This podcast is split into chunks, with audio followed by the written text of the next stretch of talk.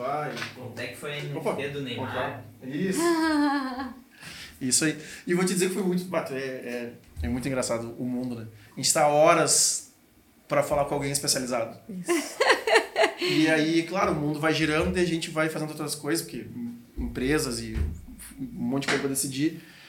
E a gente não tem, tu vê que é um mundo ainda. É, pouca, é poucas pessoas. São pouquíssimas É, tanto pessoas. que eu vim de Brasília pra falar É isso que eu ia que- falar. Não sei se é só o nosso estado, ele tem esse, né, esse essa demora também, né?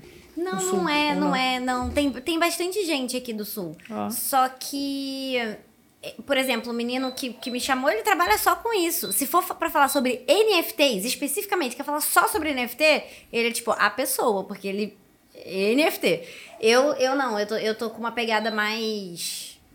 Web3 em geral, porque eu quero ensinar para as pessoas o que, que são todas as tecnologias que tem aqui dentro. É Então eu dica. faço um, um conteúdo mais topo de funil, assim, pra Aham. poder educar, plantar a sementinha ali para que as pessoas consigam entender um pouquinho do que que é e aí sim começar a consumir conteúdo mais específico, entendeu?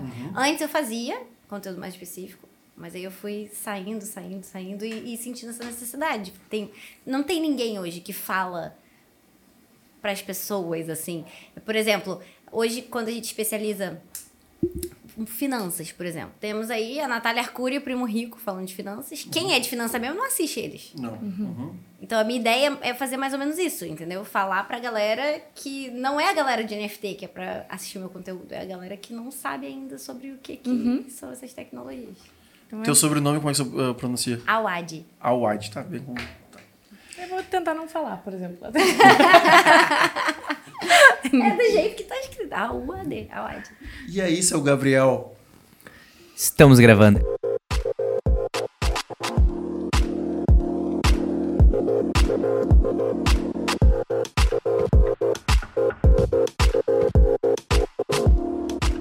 Eu gosto que os convidados sempre olham, né? Achando que vai ser alguma coisa. Só a nossa vinheta.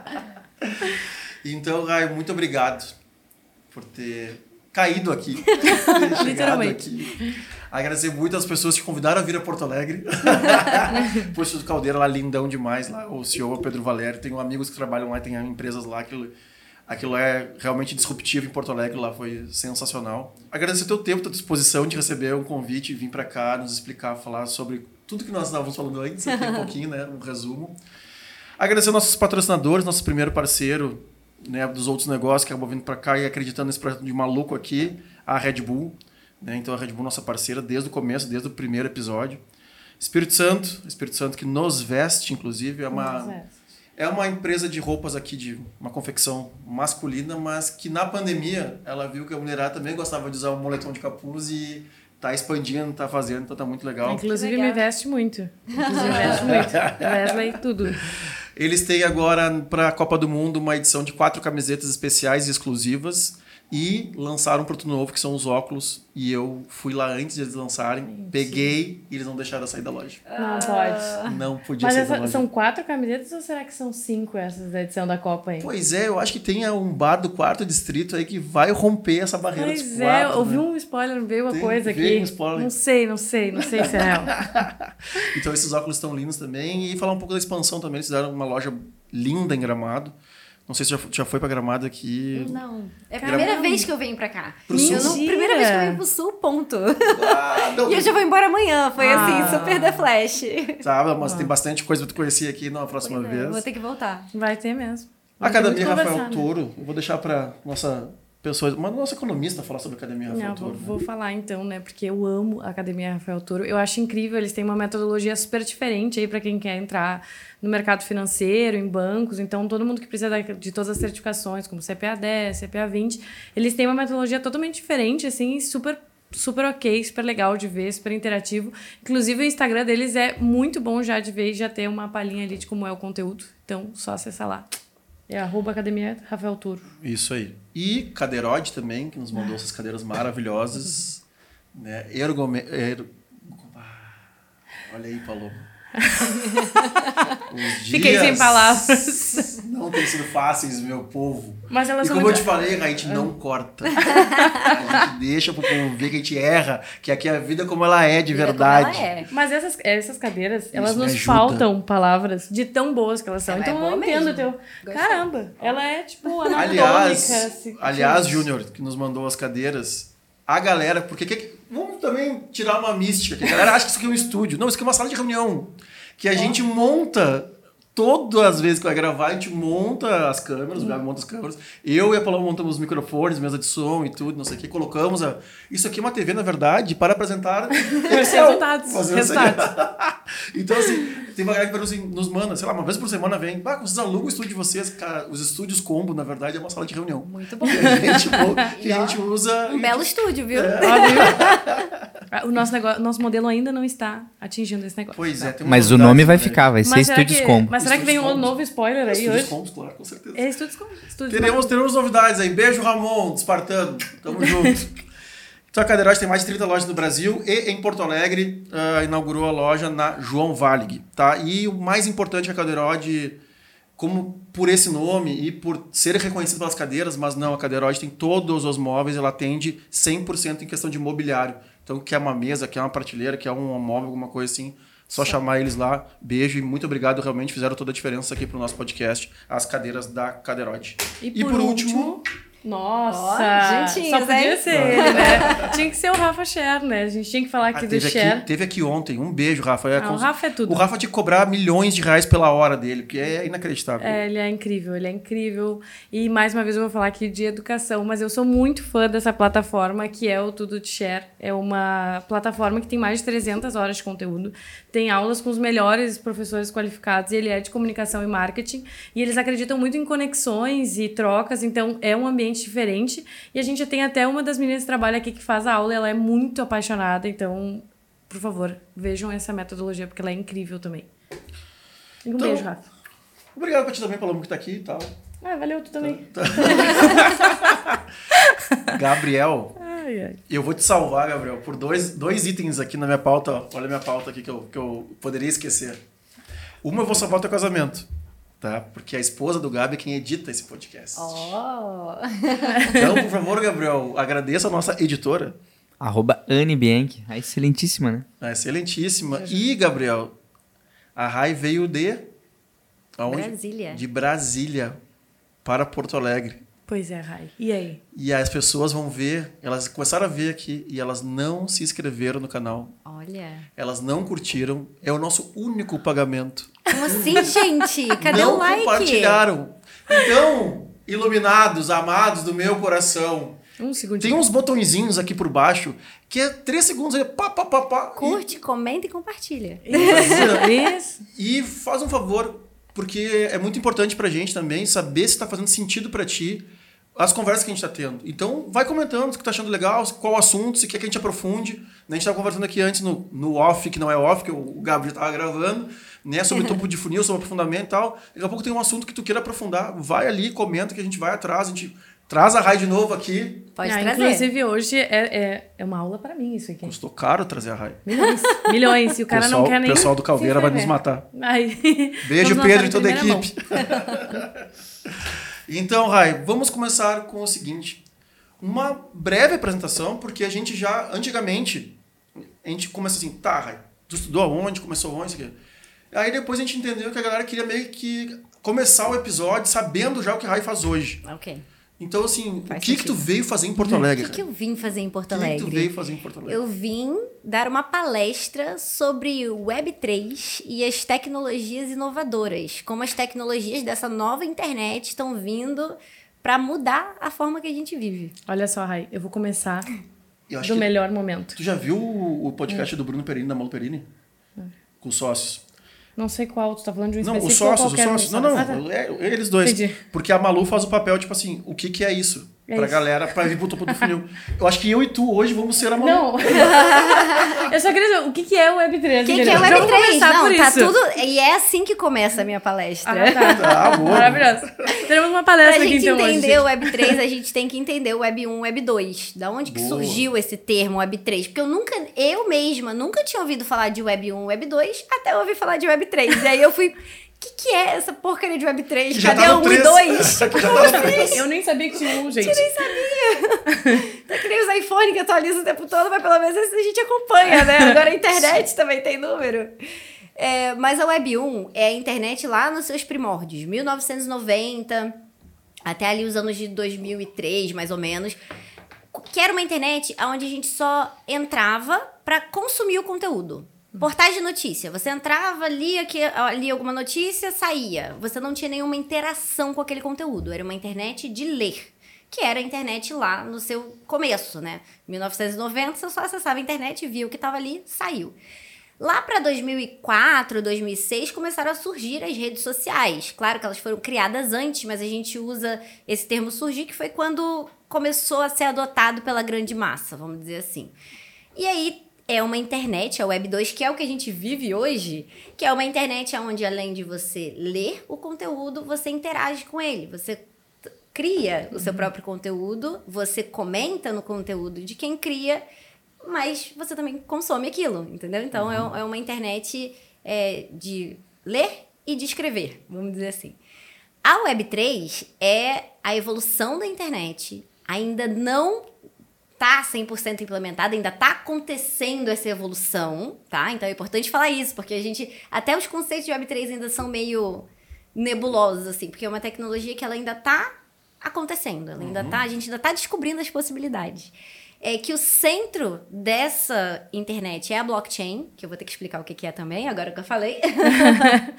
Mas é uma internet que além de você escrever, além de você ler e possuir. Peraí, vamos lá. Pessoa se embananando. Ao invés, de, ao invés de você só ler e. Interagir. Meu Deus do céu!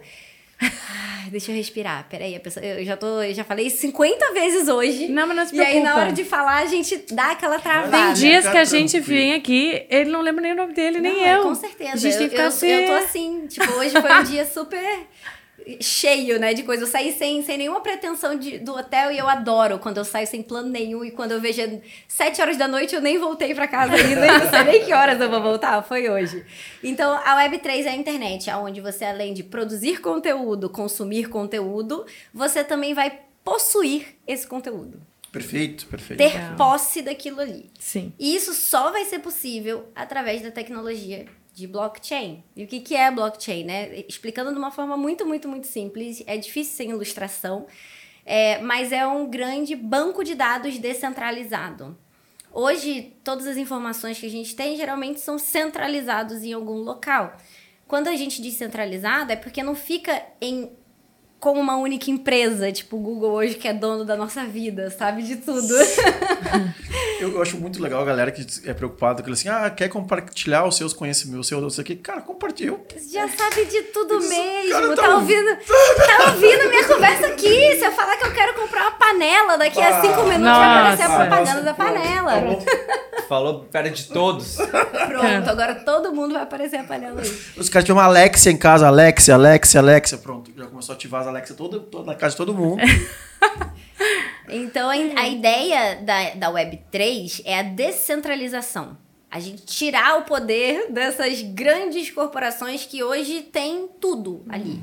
É, e aí, na blockchain, não fica tudo em um único lugar. As informações passam por diversos computadores, dependendo da rede que tá, né? Mas diversos computadores que fazem parte daquela rede ali, então não é em um único lugar, uma única empresa que tem aquilo ali. Além de ser imutável, o que tá ali você não consegue alterar. É, e se você alterar, tem algum registro ali de que aquilo aconteceu, então sempre tem um, um- um registro confiável. E se tratando de uma blockchain pública, você consegue fazer a consulta de qualquer lugar do mundo a qualquer momento. De que pessoa A passou X dinheiro para pessoa B, tá lá registrado, carteira Hum. tal, pagou carteira tal, todos o registro, tudo direitinho, consultar. qualquer Isso um. era legal a gente até abrir um computador e te mostrar uma imagem, mas depois a gente dá uma É, pesquisada. é bem difícil, é bem de- é entender, tipo, sem ilustrar. Assim. É, não, eu, eu, Eu- consumo alguma coisa, eu tenho um entendimento da coisa, no geral, assim, lá em cima, no topo do funil.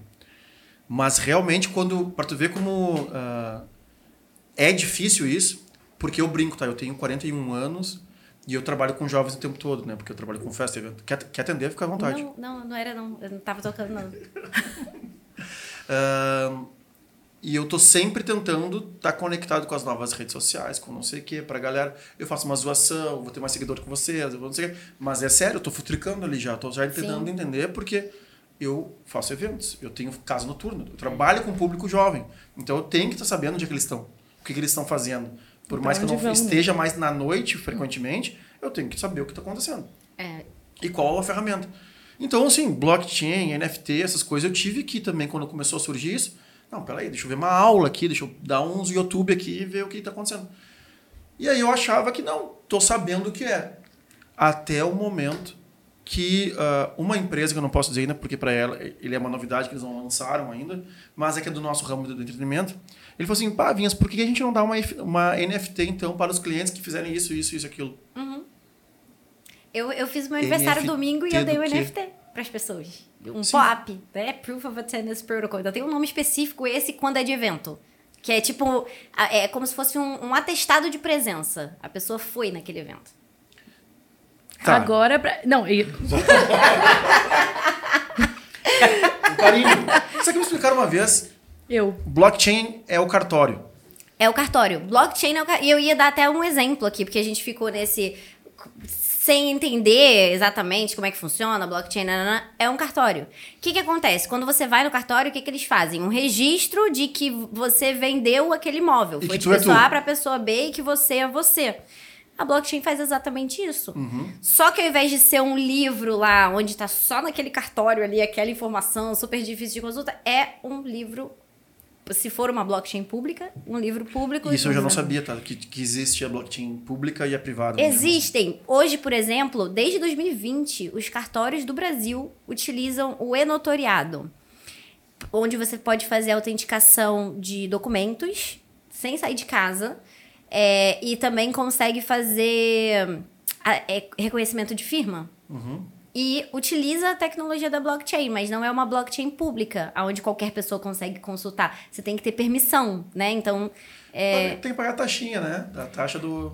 é, Não, não. Na, na verdade, eu digo permissão é assim, tipo, quem trabalha no cartório é como se fosse um sistema deles. Sim, que, sim. Mas que tá ali dentro daquela blockchain. Sim, não privada. pode abrir aquilo, porque senão o cartório perde a função, né? É, é, é, é. Não, é isso aí. É. É, deixa que eu falo então. É, é. Então, assim, é exatamente isso. Blockchain é um cartório. Um outro exemplo super legal de blockchain que já está sendo implementado em outros países e já tem uma proposta para ser implementada no Brasil também, e fica fácil da gente entender, é utilizar a blockchain para registros médicos, para saúde, sistema de saúde. Pá. Hoje, é, eu tenho uma filha de três anos. Esses dias eu precisava de sair pro pediatra com ela e eu não achava a carteirinha, o- aquele, aquele.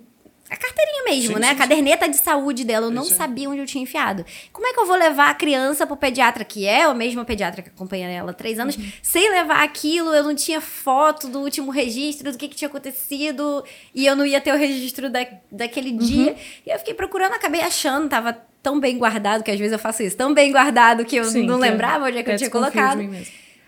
Quando você tem uma blockchain que pode ser até restrita a apenas hospitais X ou alguma coisa assim. Acho que no começo vai ser meio assim, vai ser uma coisa sem ser pública. Porque eu- Sim, privacidade. privacidade sempre tem, porque o nome da pessoa não fica registrado ali, é tudo por cri- criptografia, enfim, tem toda uma, uma outra questão. Mas lá na Estônia, por exemplo, o sistema de saúde dele já está integrado com a blockchain, que significa o quê? Todo e qualquer hospital tem acesso. Então, se eu fizer exame em um hospital, quando eu for me consultar no outro, ele consegue puxar todo o meu Esse histórico, meu né? histórico de saúde, de Legal. todos os exames e que eu já fiz na vida. Hoje a gente consegue ter esse registro quando o quê? A gente faz exame de sangue todo ano no mesmo laboratório. Laboratório. Se eu for para outro laboratório, não tem o que eu fiz no ano passado. Se tivesse um sistema integrado ali onde eles se conversassem, todas essas informações seriam fáceis de consultar e estariam ali disponíveis. Me faltou o- nome bonito em inglês agora, mas tem várias startups hoje de saúde, né? E elas estão atrás dessa ferramenta. Eu fiz um exame agora que é. É o da IJA. E ele pega. ah, desculpa, Marcão, mas. ah. Mas é um, é um exame. Me fa- me faltou o termo agora, mas o, a ideia deles é: eles mandam um kit para tua casa, faz um, é, um- tem uma haste muito parecida com o do Covid. Ah, tu faz, um- passa na saliva, guarda num tubinho, põe não sei o que, eles passam lá perto lá e eles fazem um exame ah, que dura um Ah, mês. Tipo é de DNA, genética, né? genética. Esse. Exame genético, e aí Histórico depois de- de um tempo eles te apresentam o que que a tua carga genética tu tem mais tendência. Então tem coisas que me, que me ah, marcaram muito, assim. E diz, cara, pelo teu... Aí vem uma, uma pessoa especializada e te, te apresenta o ser humano normal, ele precisa de uma carga de exercício de 150 minutos na semana. Para ter uma vida saudável, equilibrada, na média, mediano, né? Tu precisa de 250. Porque isso, porque aquilo. Não lembro dos fatores, mas assim, a informação... Uma muito, informação assim, marcante, né? Exatamente. Só que isso pronto, tá no aplicativo. Acabou. A hora que eu for no meu cardiologista, eu não tenho mais que achar o livro. Eu, eu tenho um filho de um ano, tá? E a, a, a guerra da caderneta é sempre a mesma coisa. Sempre. Porque tu usou uma mochila para um, o Gabi tem dois filhos, adultos, né? Mas assim, mas é sempre assim. Se Tá, e eu aí, perder essa porcaria um dia, meu A Deus vacina, do céu. como é que eu, você come- eu tirei foto depois desse dia, agora toda vez que eu vou eu tiro foto. Aí fica lá Ah. na nuvem, mas aí assim, Sim. Entende? Tipo, se eu tivesse. Outro exemplo que já está sendo utilizado no Brasil é a emissão de certificado de conclusão de curso. Eu formei há não sei nem quantos anos, já paguei duas vezes a taxa para emissão daquela merda daquele diploma e nunca fui buscar. nunca fui buscar, porque eu não precisei até agora. E aí, quando eu precisar, eu vou ter que ir lá pagar a taxa de novo, só que tem que vir pelo Correios, não sei o que, é o maior saco. Se tivesse o registro na blockchain, que hoje algumas instituições já usam, tá lá. A RAI formou dia tal, em faculdade tal, na turma tal, tal, tal, tal. Tipo, eu chego pra você e eu falo, sou formada em administração. Ah, é? Vamos ver. Olhou ali na blockchain, tá lá. Acabou. E isso vai acabar com problemas que a gente tem hoje aí de gente entregando diploma falso para concurso público, falsos médicos que, que tem o tempo inteiro aí, né? Há um, há um tempo atrás encontraram, teve um, um caso muito específico, acho que em 2009 ou algo assim, que descobriram toda uma uma galera que vendia diploma falso e o Sim. tanto, acho que tipo mais de 9 mil pessoas com diplomas falsos ali.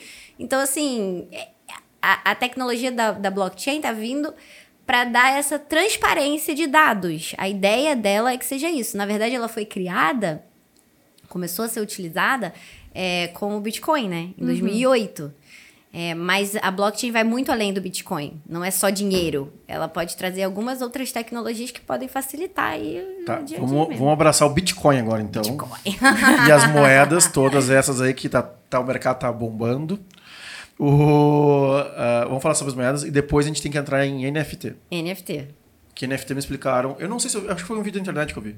NFT é o selo do, é o selo do cartório.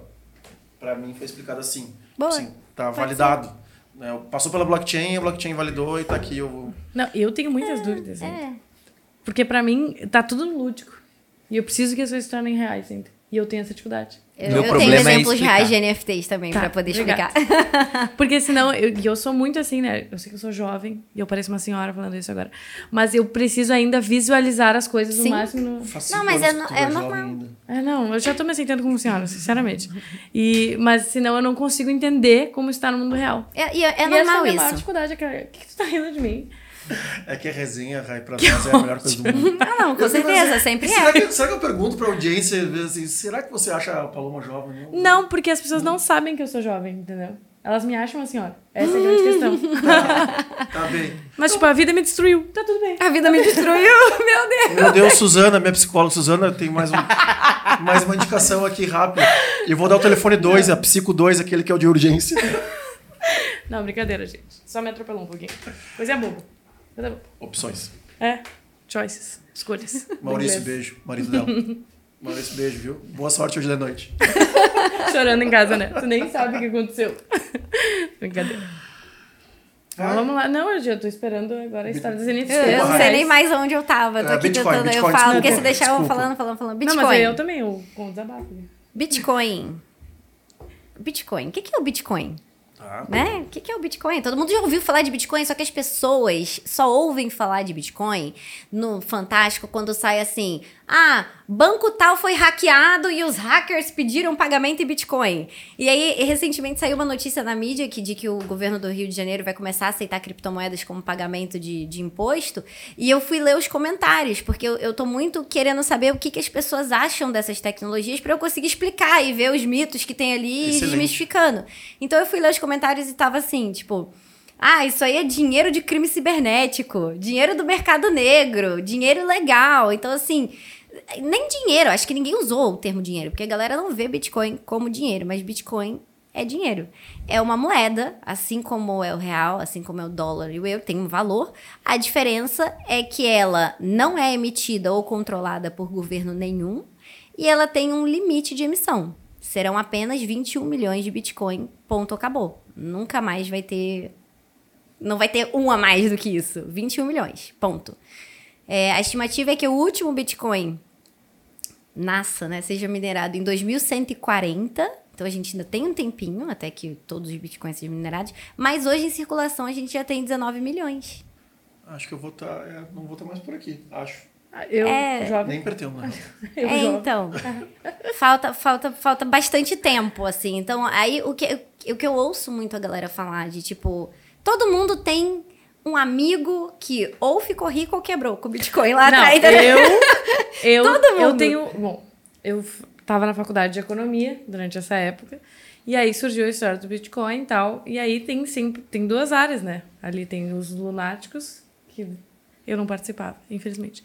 E as pessoas, eu queria seguir carreira política, então eu não tava na área dos lunáticos, talvez um pouco por ser carreira política.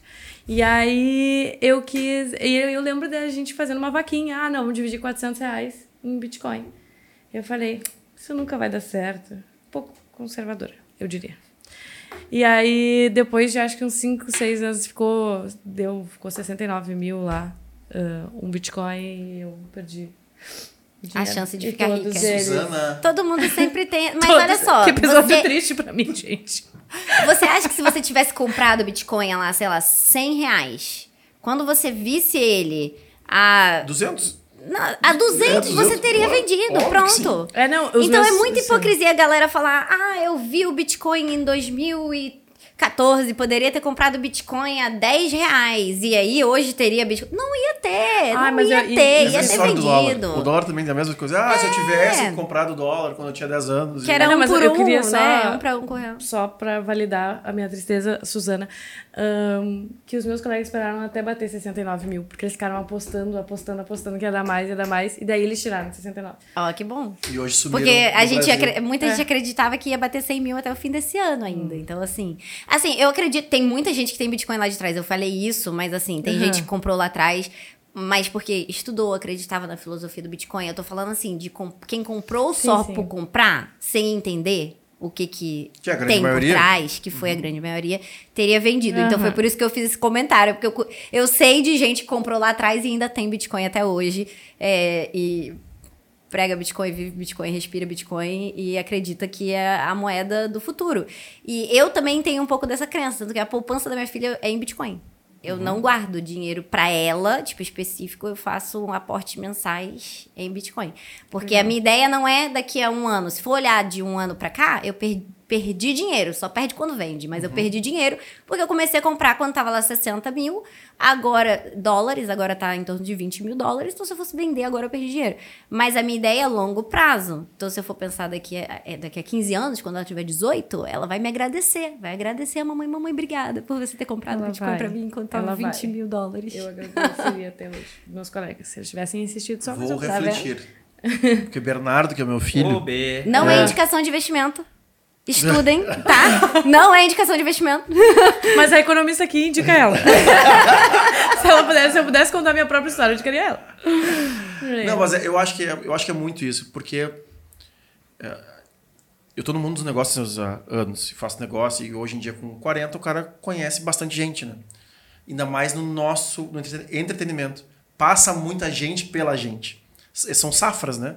Cara fica ali, tá, fez 18 anos, até os 24, 25 ele tá intenso. Depois ele, ele tem que tomar um rumo. Ou ele vai trabalhar comigo, ou ele vai trabalhar com outra coisa, mas vai sair um pouco, um pouco fora. E quando ele sai um pouco fora, ele começa, pá, faz um dinheirinho ali, com 28, 30 anos, ele já pensa, pá, o que, que eu vou fazer? E aí, aí eu falo com o cara do que hoje é empresário de futebol, eu falo com o cara que compra terreno na praia, eu falo com o cara que tem uma construtora, e todo mundo tem o seu estudo sobre o seu negócio. Então, e o Bitcoin é a mesma coisa, não dá para tu assim, se eu- tem amigo, tem amigo meu que tem compra apartamento fazer Airbnb. E aí ele fala assim, cara, minha meta é, é comprar um apartamento de 100, eu tenho que fazer 10 mil, o apartamento custou 100 mil, eu tenho que fazer 10 mil naquele ano. Só que os 10 mil eu não uso para mim. Eu pego aquele 10 mil e dou de entrada num outro apartamento já. E nisso ele tá em 10 apartamentos. E para ele é um baita negócio. Porque para ele, ele estudou aquilo, ele viu, já, já encontrou aqui, aqui no litoral do Rio Grande do Sul quais são os pontos que se aluga mais, igual onde mais valorizado. Ah, ele achou a matemática dele. É a mesma coisa do cara do futebol. Ele pega lá mil meninos daqui, de Fortaleza, de São Paulo, não sei o quê. Cara, mais ou menos, tá, aquele ali vai dar certo. É a mesma a história do Bitcoin. Que o Bitcoin hoje em dia é uma das milhares de moedas que tem, né? Mas é o pai de todas. Não, não. certeza. Mas é o pai de todas. Tanto que as pessoas, as pessoas que desconhecem, que não estão nem no topo do funil, que tipo, nem olharam pro funil Já ainda. ouviram falar de Bitcoin? Elas sabem que é, elas imaginam que é Bitcoin, que é a moeda dos traficantes, que elas que acham que é isso aí, isso é absurdo, mas ah, e não vai saber que existem outras todas as moedas que já quebraram, que já subiram, que já nasceram, que vão nascer, enfim, e que todo mundo hoje tem moeda. Tem clube de futebol que tem vários clubes hoje em dia. Sim, as de fan, fan tokens aí, Flamengo tem, tem muitos times de futebol que tem fan tokens. O que, que é o fan token? É, vamos, vamos, vamos lá. A gente pulou é- é NFT bem- e já tá em fan token. é, é, é bem. Assim, vamos lá. Eu, eu nunca estudei fan token especificamente, mas eu, eu, eu conheço sobre tokens. É, fala, o, o que, que a gente chama de token, primeiro, né? Por que, que um é criptomoeda e o outro é token? Uma criptomoeda, ela tem a sua própria rede. Então, as criptomoedas nem todas estão na mesma rede. Cada uma tem a sua blockchain separada ali. E hoje, algumas ainda não conversam com outras. A gente não tem essa tecnologia. Alguns acreditam que eventualmente a gente vai ter, onde tudo ali é possível. É, então, a gente chama de token uma... Cada frase que ela fala gera mais oito dúvidas. É, é. Ai, desculpa, gente. Eu não, tento, não, eu não, tento. não, não, não, não, não, não. A culpa, é a culpa é não é tua. Não, nem quando ela falou de Bitcoin, é minerado. Outra. Minerado, mineração de biscoito. Deixa eu só abrir o? Google rapidinho aqui. Minerado. Por isso que eu falei nascer primeiro. Eu falei É, eu nascer antes de... Nascer. Ah, eu tenho. Desses loucos que eu conheço, um dos loucos tem uma mineradora. Mineradora. Sim, mas é que eu, eu- ele tem uma mineradora, ponto. Acabou. Onde é, por que que é? Ah, não, é, aí não precisa. É. Aí não precisa. E, ah, então, eu- isso eu entendo. Uhum. Né? Os computadores, capacidade, conta da luz. Isso, coisas, isso eu entendo. Então, aí um token é uma moeda virtual também, que você também pode trocar por real, por dólar, etc. Mas ela precisa de estar em uma rede. Então, assim, ela não tem a sua própria rede. Ela está hospedada dentro de uma rede. É, e aí, como esse token vai ser utilizado, tem mil e uma utilidades, assim, depende da utilidade que eles vão dar para o fan token específico. Então, eu não sei se como que estão utilizando os fan tokens hoje, eu não sei dizer. É, porque eu não, não sou muito de futebol, não estudei muito, mas eu vejo outros tokens assim. Tem token, por exemplo, de jogo. Jogo Play to Earn, que você precisa ter o token daquele jogo para você conseguir comprar o bonequinho, a forma de você entrar no jogo, por exemplo. Tá, Tem um é- monte de coisa. É que nesse assunto eu sou ignorante 100%. É um login, tipo assim, eu só posso entrar na sala da combo se eu tiver a chave. É uma chave ou não? Não.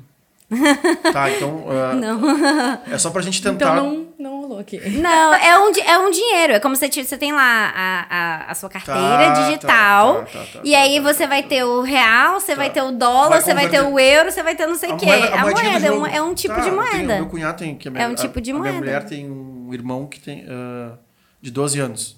Os o teu filho deve ter. também. Ele pede dinheiro pra converter no joguinho no Fortnite para comprar as roupinhas, não sei o quê. Então é isso. A diferença é que ali dentro não é NFT, etc. Mas é um dinheiro que ele tá colocando ali dentro do jogo e poderia ser o token próprio do Fortnite, por exemplo. Uhum. Pra comprar aquele item, ao invés de você usar real, você vai usar o token do Fortnite. Então você Tá. tem que. Entendeu? Como Entendi. se fosse isso. Tá. É, é mais isso eu token, sei, é- token Mas complica não vamos mais mexer É V-Bucks. Assim, Vierbucks, isso aí, Vierbucks. Ah, NFT, vamos NFT. voltar. A gente tava no Bitcoin, tipo... Tava falando de Bitcoin. Quer, vamos fa- voltar. quer ouvir mais de Bitcoin? Vamos, vamos, voltar para o Bitcoin. Eu tenho um amor por ele, por mais que ele já tenha destruído aqui um pouquinho do meu emocional. O Bitcoin eu gostaria mais de ouvir. É, Bitcoin, 21 milhões. E aí, o que que, o que, que, o que, que acontece? Hoje, no mundo, a gente só tem. Só. tem mais de 55 milhões de bilionários. De, de milionários, desculpa. Então, se cada um deles decidisse hoje, vou comprar um Bitcoin, acabou. Nem tem o suficiente no mercado rodando aí. É, porque apesar de ter 19 milhões de bitcoins já emitidos, não são todos que estão em circulação. Tem muitas carteiras que estão lá segurando seus E bitcoins e né? guardando. A galera que perdeu, estima-se acho que um milhão mais ou menos de bitcoin foi perdido aí. É, Para explicar, pra como é explicar que se perde um Isso. Bitcoin? Como é que se perde um Bitcoin? A gente tem uma carteira digital. Essa carteira é uma sequência de números e letras que é o seu endereço da carteira. Para você conseguir acessar essa carteira, você tem uma série de um- umas frases, suas frases, né, que a gente chama, frase secreta. É, ante- antes, a galera não dava muita importância de guardar essas frases porque os bitcoins não valiam muito. Então elas guardavam em algum. Tem o caso do cara que guardou as frases em um HD, tava essas frases para acessar a carteira dele que tinha 8 mil bitcoins estavam em um HD, e ele jogou esse HD fora, limpando o escritório, um HD velho ele jogou fora. Isso aí é pior que eu. É, 8 mil Bitcoins. 8 mil bitcoins. hoje, tá, hoje tá 100 mil reais, mais ou menos, um bitcoin.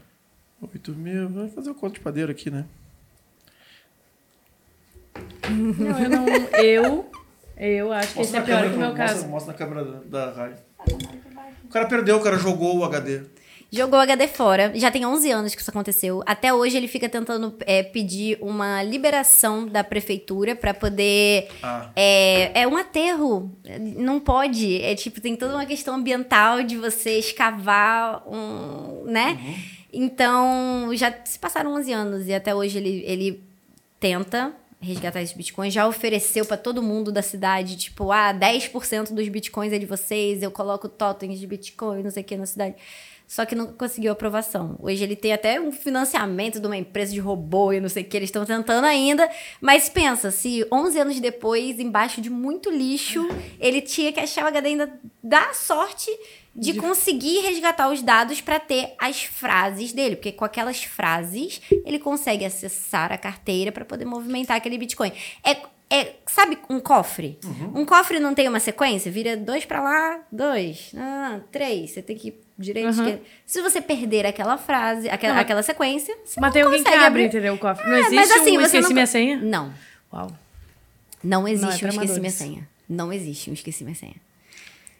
Tá, e se. Tá, não tem um- uma instituição, então, que Não. seria o esqueci minha senha. Porque Mas aí eu centralizado, você já Exato. quer dar responsabilidade para uma instituição centralizando todas Tá, mas olha não, só. mas eu quero saber Ó, da onde que eu vou negócio? comprar um. Tipo, da onde que nasce ele? Se não existe uma, uma instituição, entendeu? Então, descentralizado. Tem os mineradores, que são várias máquinas ao redor do mundo inteiro que participam dessa rede. E eles ficam tentando resolver soluções matemáticas. É uma corrida contra o tempo. O computador que resolve primeiro a solução matemática ganha como recompensa bitcoins. E aí eles vão sendo minerados. É que é uma loucura isso aí. É. Esse, papo eu já tive. E sério, são galpões, pra quem é aqui do sul e aqui de Porto Alegre. Gigantescos. muito maior que o da, da o Canto. O Canto é um bar que a gente tem aqui num, num bairro que tá renascendo. E ele tem 500 metros quadrados, pra ter uma noção de tamanho. E eu já vi fotos. Bom, deem no YouTube, um Google, aí vocês vão ver. E milhões de computadores. E por isso que eu falei da conta de luz, porque demanda uma energia Absurda. absurda. Então eles não param de trabalhar realmente resolvendo esse problema. E o problema é entender o problema. Tipo Assim, tá, mas resolve o- o código de quem? É, quem é que libera o código? Quem que é o dono do código? E aí tu acho que tem que contar um pouquinho da história do Bitcoin, assim, por que que nasce, né? Quem é que criou isso e tal. Quem criou o Bitcoin? Ninguém sabe. Não, mentira. tem uma é uma lenda. pessoa chamada Satoshi Nakamoto é, que publicou primeiro o, o documento do Bitcoin dizendo como que ia funcionar e minerou o primeiro bloco ali de Bitcoin. É, mas ninguém sabe exatamente quem foi essa pessoa. Durante os primeiros anos ali de, de Bitcoin, ele ainda era ativo na comunidade, fazia alguns posts e tal, conversava com a comunidade. E aí, depois de um tempo, eu não sei dizer exatamente quanto, ele fez um post dizendo que agora a comunidade, o Bitcoin estava em boas mãos, que ele não precisava mais ser ativo e, tipo, sumiu. Ninguém sabe quem é o cara, se ele. Ah, ou a julgou ele. mulher, ou, ou um grupo. Tem gente que diz que era um grupo de pessoas, tem gente que diz que era uma mulher, tem gente que diz que era um homem, tipo, X. Satoshi Nakamoto. Porque na real, né? É uma programação. Cara É uma programa- programação. Ele é criou um contrato inteligente, é uma programação e. E, e deu o caminho de, de desvendar os. Deu uma, ah, é por aqui é mais ou menos o que faz. Quem chegar primeiro vai pegando. E é o seguinte, quando bater os 21 milhões, acabou. Acabou. Vocês que se virem aí pra transacionar entre vocês e funciona assim. É. E quem resolvia os problemas isso. matemáticos ainda. Mesmo depois de ser minerados todos os bitcoins, quando vai fazer uma transação de uma pessoa para outra, tem que ser validada aquela transação. Então, os mineradores é, ainda vão receber algum tipo de recompensa por estar fazendo a validação daquelas transações. Não vai ter mais mineração, mas vai ter a validação ainda das transações da rede. E a ideia é que Sim. quanto mais pessoas transacionando, mais transação tem, enfim. É, é, é bem. Não, não, acho eu, eu, vou te dizer que o Bitcoin, pra mim, ele é o. ah, ele é o mais fácil de entender. Claro que a mineração ali, pra quem é. para quem é muito leigo em Nem eu entendo é, direito às vezes. Eu, eu sei muito texto e é, eu vindo para cá para Porto Alegre, eu, eu tava lendo, eu tô fazendo um curso sobre aplicações da blockchain na para órgãos públicos. E aí eu tava lendo aquele documento e assim, cara, é engraçado porque eu, eu sei replicar o que tá falando ali. Vai, pode me perguntar várias coisas. Só que às vezes, para poder entender, é, tipo, desenhado, assim, o negócio, a minha cabeça não consegue fazer aquele desenho. É um negócio muito nerd, às vezes, que eu fico assim, tipo, meu Deus. Mas aí eu fico pensando, será que a gente precisa? O que, que é o problema de tudo isso aí que a gente tá falando? De NFT, de blockchain, de não sei o quê. É legal você saber um pouquinho, pelo menos, é super legal. É igual eu falei, eu acredito que são tecnologias disruptivas. A gente vai viver um avanço disso. Mas aí deixa eu fazer uma provocação aqui. Alguém sabe como é que funciona a tecnologia de você encostar o seu celular ali e pagar com cartão? Todo mundo usa. Pouca porcentagem das pessoas realmente sabem como é que funciona. Pix. Most advanced yet acceptable. É um negócio super avançado, mas a galera aceita porque é muito próximo do que eles usavam antes de só passar o cartão ali na máquina. Então, assim, ninguém entende a tecnologia por trás. Se for parar pra pensar, às vezes as pessoas não sabem explicar exatamente o que acontece, elas só sabem que Como acontece. é que carrega o celular, tu encosta o troço e passa energia, luz, Como é que carrega? choque, não Gente, dá é choque nas isso. pessoas. O fax é uma coisa que eu nunca entendi. Exato! E existia uma tecnologia nada. E ela quer falar de idade depois. né? Não, é, isso, é o isso. fax. Ela vem puxar o fax. Não, mas pra tem vocês todos coisa. que iam me Disco criticar. de vinil. Cara, tu botava uma agulha, Como é fazia que o não, mas som. tem, funciona? tem atrito, pelo menos. Aí tu entende, tá, alguma coisa, tu vai atritar ali. É, mas, mas não é isso. Que nem essa folha aqui, ó. Hoje, eu, de novo, falei, eu tenho 41 anos. Fazia não sei quantos dias da minha vida que eu não imprimi um papel. Porque a gente não imprime quase mais nada. Eu disse, bah, faz tempo que a gente não gravava. Eu disse, cara, vou botar os, os patrocinadores aqui pra não dar mais errado, tá? não esquecer de ninguém. Os textinhos mais básicos. Vou fazer. Cara, cheguei na minha mesa ali, abri meu computador, desconectado de tudo, inclusive da luz, porque tinha a bateria dele. Terminei meu textinho, dei um Ctrl P, daqui a pouco. Pronto. Quem entende? E aí o que que acontece? Eu- Lá, lá no início da internet, primórdios da internet, pra você acessar a internet, você tinha que saber um monte de coisa. Não era fácil, não era você abrir o seu computador, nossa, já tá conectado no Wi-Fi, deixa eu abrir aqui o Google. Você tinha que quase fazer uma programação pra você conseguir acessar a internet. Então só quem realmente sabia aquilo ali conseguia fazer.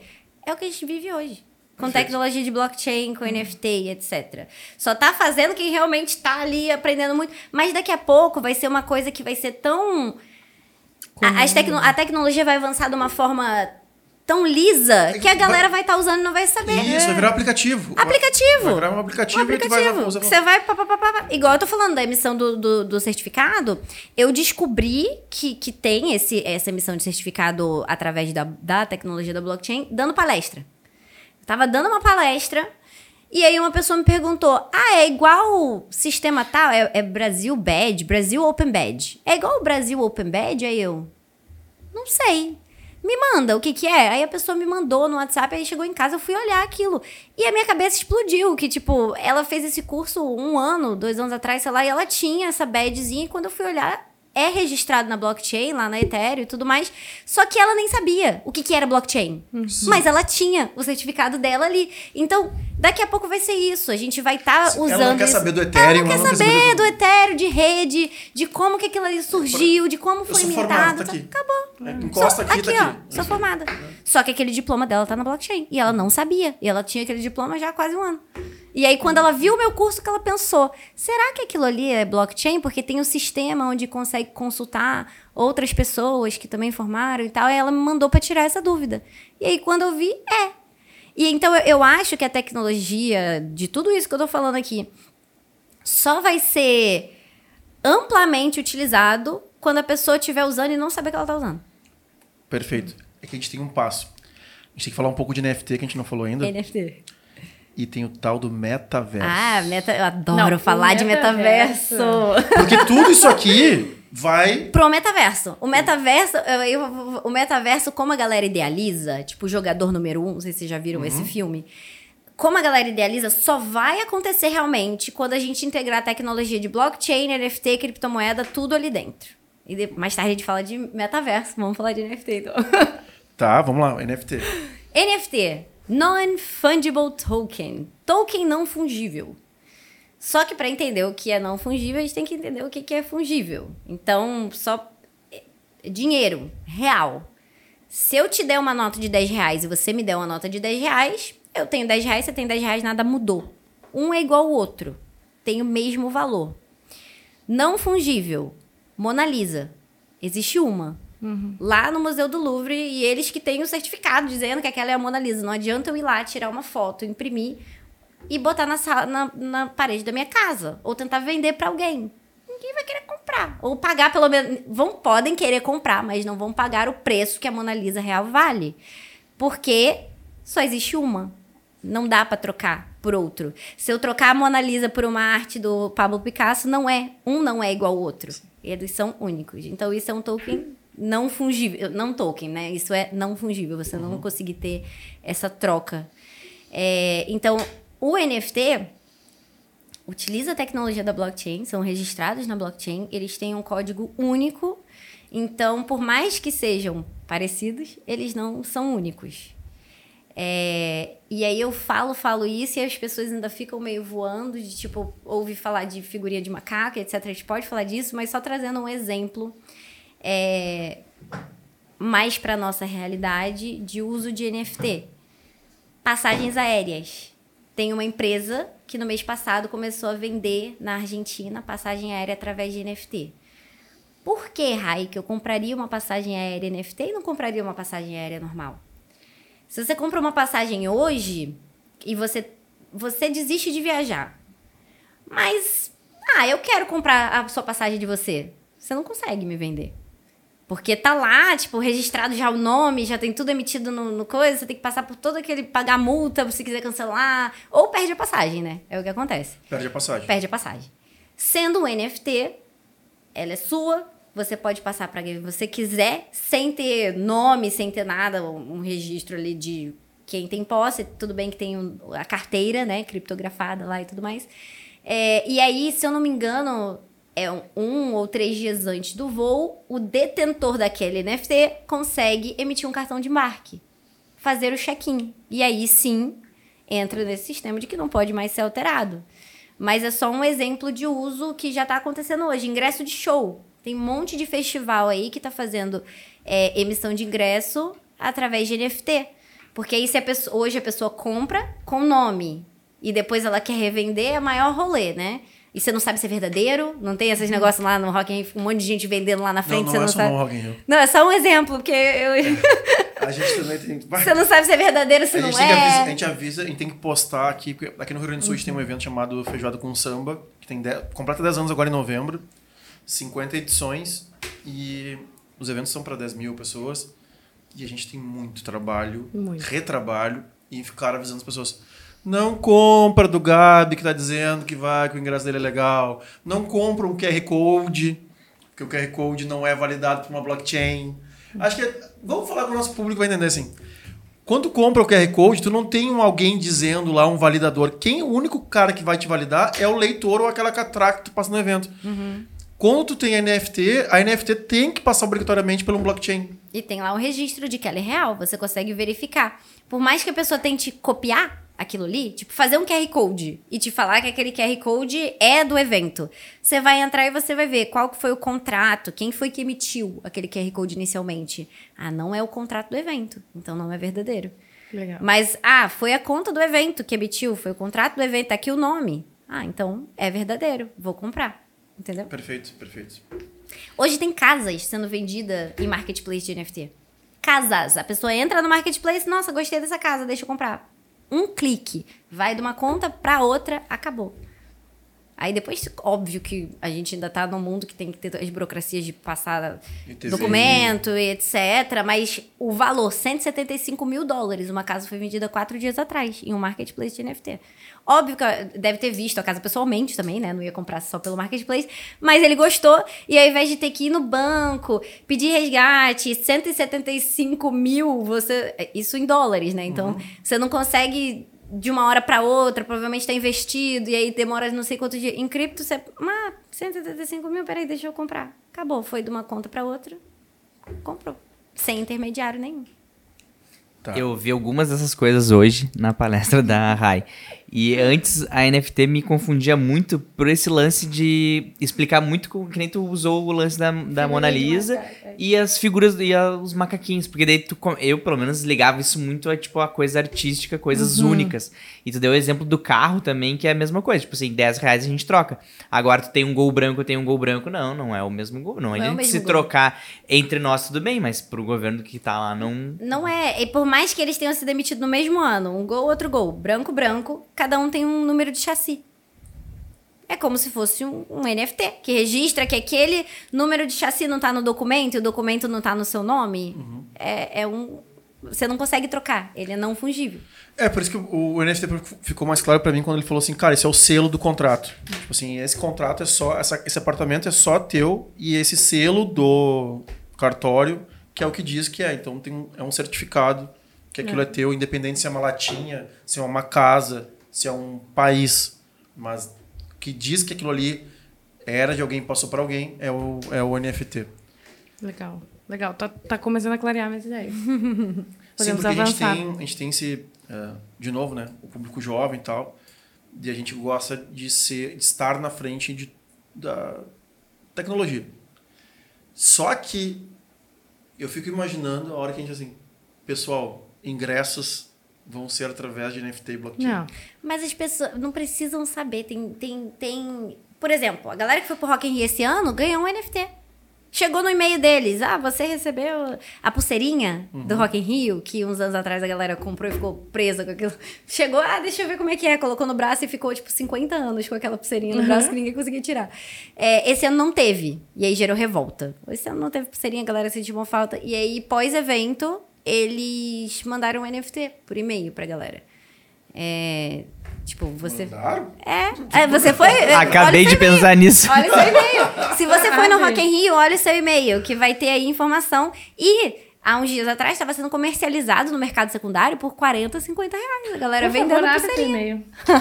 Eu esse NFT. Não sei se agora ainda tá esse preço, porque, né, oferta e demanda. Pode ser que no dia que lançou ali, os primeiros dias a galera tava no hype de querer colecionar todas. É, E já pode ter dado uma baixada, mas verifique seu e-mail. Tá, vamos lá. Colecionar todas. Tem uma conta que é o. Sei lá, vamos, vamos estar por baixo. Ah, 500 mil pessoas no Rock in Rio. Aham, Cada uma dessas 500 mil pessoas ganhou uma NFT. aham. Aí, tu tá me dizendo que tem gente que quer as 500 mil? Ou... Não, não, não, não. Cada dia tinha um tipo diferente. Foram designs diferentes. Entendi. Tipo, dia 1 um foi azul, dia 2 foi rosa. Só su- supondo aí, mas foi cada dia teve uma pulseira com uma artezinha única. Então pode ser que tenha alguém que não foi todos os dias, mas que queira colecionar Eu não sei mais nada. cada uma diferente. Igual a galera coleciona qualquer Crachá, outra coisa. pulseira. Crachá, pulse- pulseira? Pulseira do Rock in Rio. Simplesmente a pulseira. Tá, e vamos lá. Agora nós vamos. Aí você pode co- comprar no mercado secundário se alguém estiver querendo vender. E vai ser seu. Meu nome é Diego Vinhas, esse aqui é a Paloma Mânica. Nós temos uma agência A de eventos. gente é demais. Começamos muito bem. Nós temos um evento que vai completar 10 anos. E a gente quer fazer uma NFT. E aí? E a gente quer fazer. Mas aí depende. É, eu não sou a pessoa que faz NFTs, eu- mas eu. sou. Não, assim, vamos lá. O topo do A funil. gente tem tipos de NFTs diferentes. Eu não, eu gostaria de estudar mais sobre como o Rock in Rio fez esse drop. Drop que a gente chama, né, quando chega assim no e-mail. Eu quero entender. Não, não tive tempo ainda, porque foi algo recente que aconteceu, enfim, muitas coisas na vida não tive tempo de estudar. Então, pode ser um caso de uso interessante para você dar uma olhada de como foi feito isso, qual foi a empresa que fez, talvez procurar a empresa para poder dar uma esclarecida, porque Hoje, eu ainda não sei de nenhum caso de uso que seja muito simples, assim, da pessoa, ah, recebeu ali no e-mail, é meu. Porque aí eu fico pensando, é um NFT mesmo? Tem como sacar para a carteira? Porque eu sou muito assim, eu quero as minhas coisas na minha carteira, né? Minha carteira que tá lá, com meu nomezinho e tal, então eu gosto de, de ter as coisas na minha posse. É, então, fiquei com essa dúvida de como foi feito esse drop, se realmente é um NFT. Vamos lá. Agora nós vamos eu quero saber da carteira já. Por exemplo, Carteira, é, por exemplo, eu, da eu tenho uma carteira. carteira. Essa carteira tá meu Bitcoin. E se eu fui na festa do Gabi e o Gabi emitiu uma NFT, eu tô, tá lá Mas também. você pode ter 50 mil carteiras, não precisa ser a Tá, não, mas mesma. Não, mas é, o- o- É, recebe tudo. rece- olha só, recebi o e-mail do, do Rock in Rio. Pra onde eu passo? E aí? Clico aonde? Faço o quê? Então, é, eu não sei como é que foi o e-mail. Abre teu e-mail aí pra gente poder ver se tem esse e-mail. Porque eu quero saber justamente isso. Tipo, Não, eu eu não não, vou fui no Rock in. Rio. Eu não sei como a pessoa recebeu pra poder... Vamos dar o exemplo do meu aniversário. Perfeito. Fe- Eu, foi meu aniversário semana passada. é, e eu decidi fazer um evento no metaverso. Aí, aí já. 99 aí pessoas. Porque se eu fosse fazer presencial, eu não tinha condição de fazer uma festa pra 99 pessoas. No metaverso eu tinha. Eu tenho, um- eu tenho uma cobertura na praia do Caribe em NFT. Em um metaverso.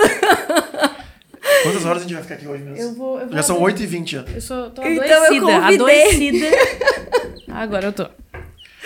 Tá. E aí? Aí, Fretou um avião, Na- 100 pessoas não, pra né? quem foi, aí ficou entrando e saindo, entrando e saindo a galera. Pra quem foi, eu deixei um QR Code na televisão, no meu telão lá da, da, Da coisa. cobertura. Da cobertura que a pessoa escaneava com o celular. Da, do celular do metaverso. Não, celular cobertura. real. Aí, in, in já, real aí, life. aí que me complica. Entendeu? Não, para aí, calma. Vamos, Onde é vamos. que tava isso, entendeu? gente? Ó, Como é que eu chego lá? Não, e como É é que tá no link. celular real se já tava na cobertura do Caribe? Tá, mas é, a minha pergunta, isso? a cobertura era no, no metaverso ou não era? Já não, não, da sei onde mais. É? Que Caribe, entendeu? O que que é isso? deixa eu mostrar. Onde que a gente pegou o avião? Só... Onde que a gente pegou o avião, só pra entender? O avião foi um link. Tá. Ao acessar esse link, você tá sentado na frente do seu computador.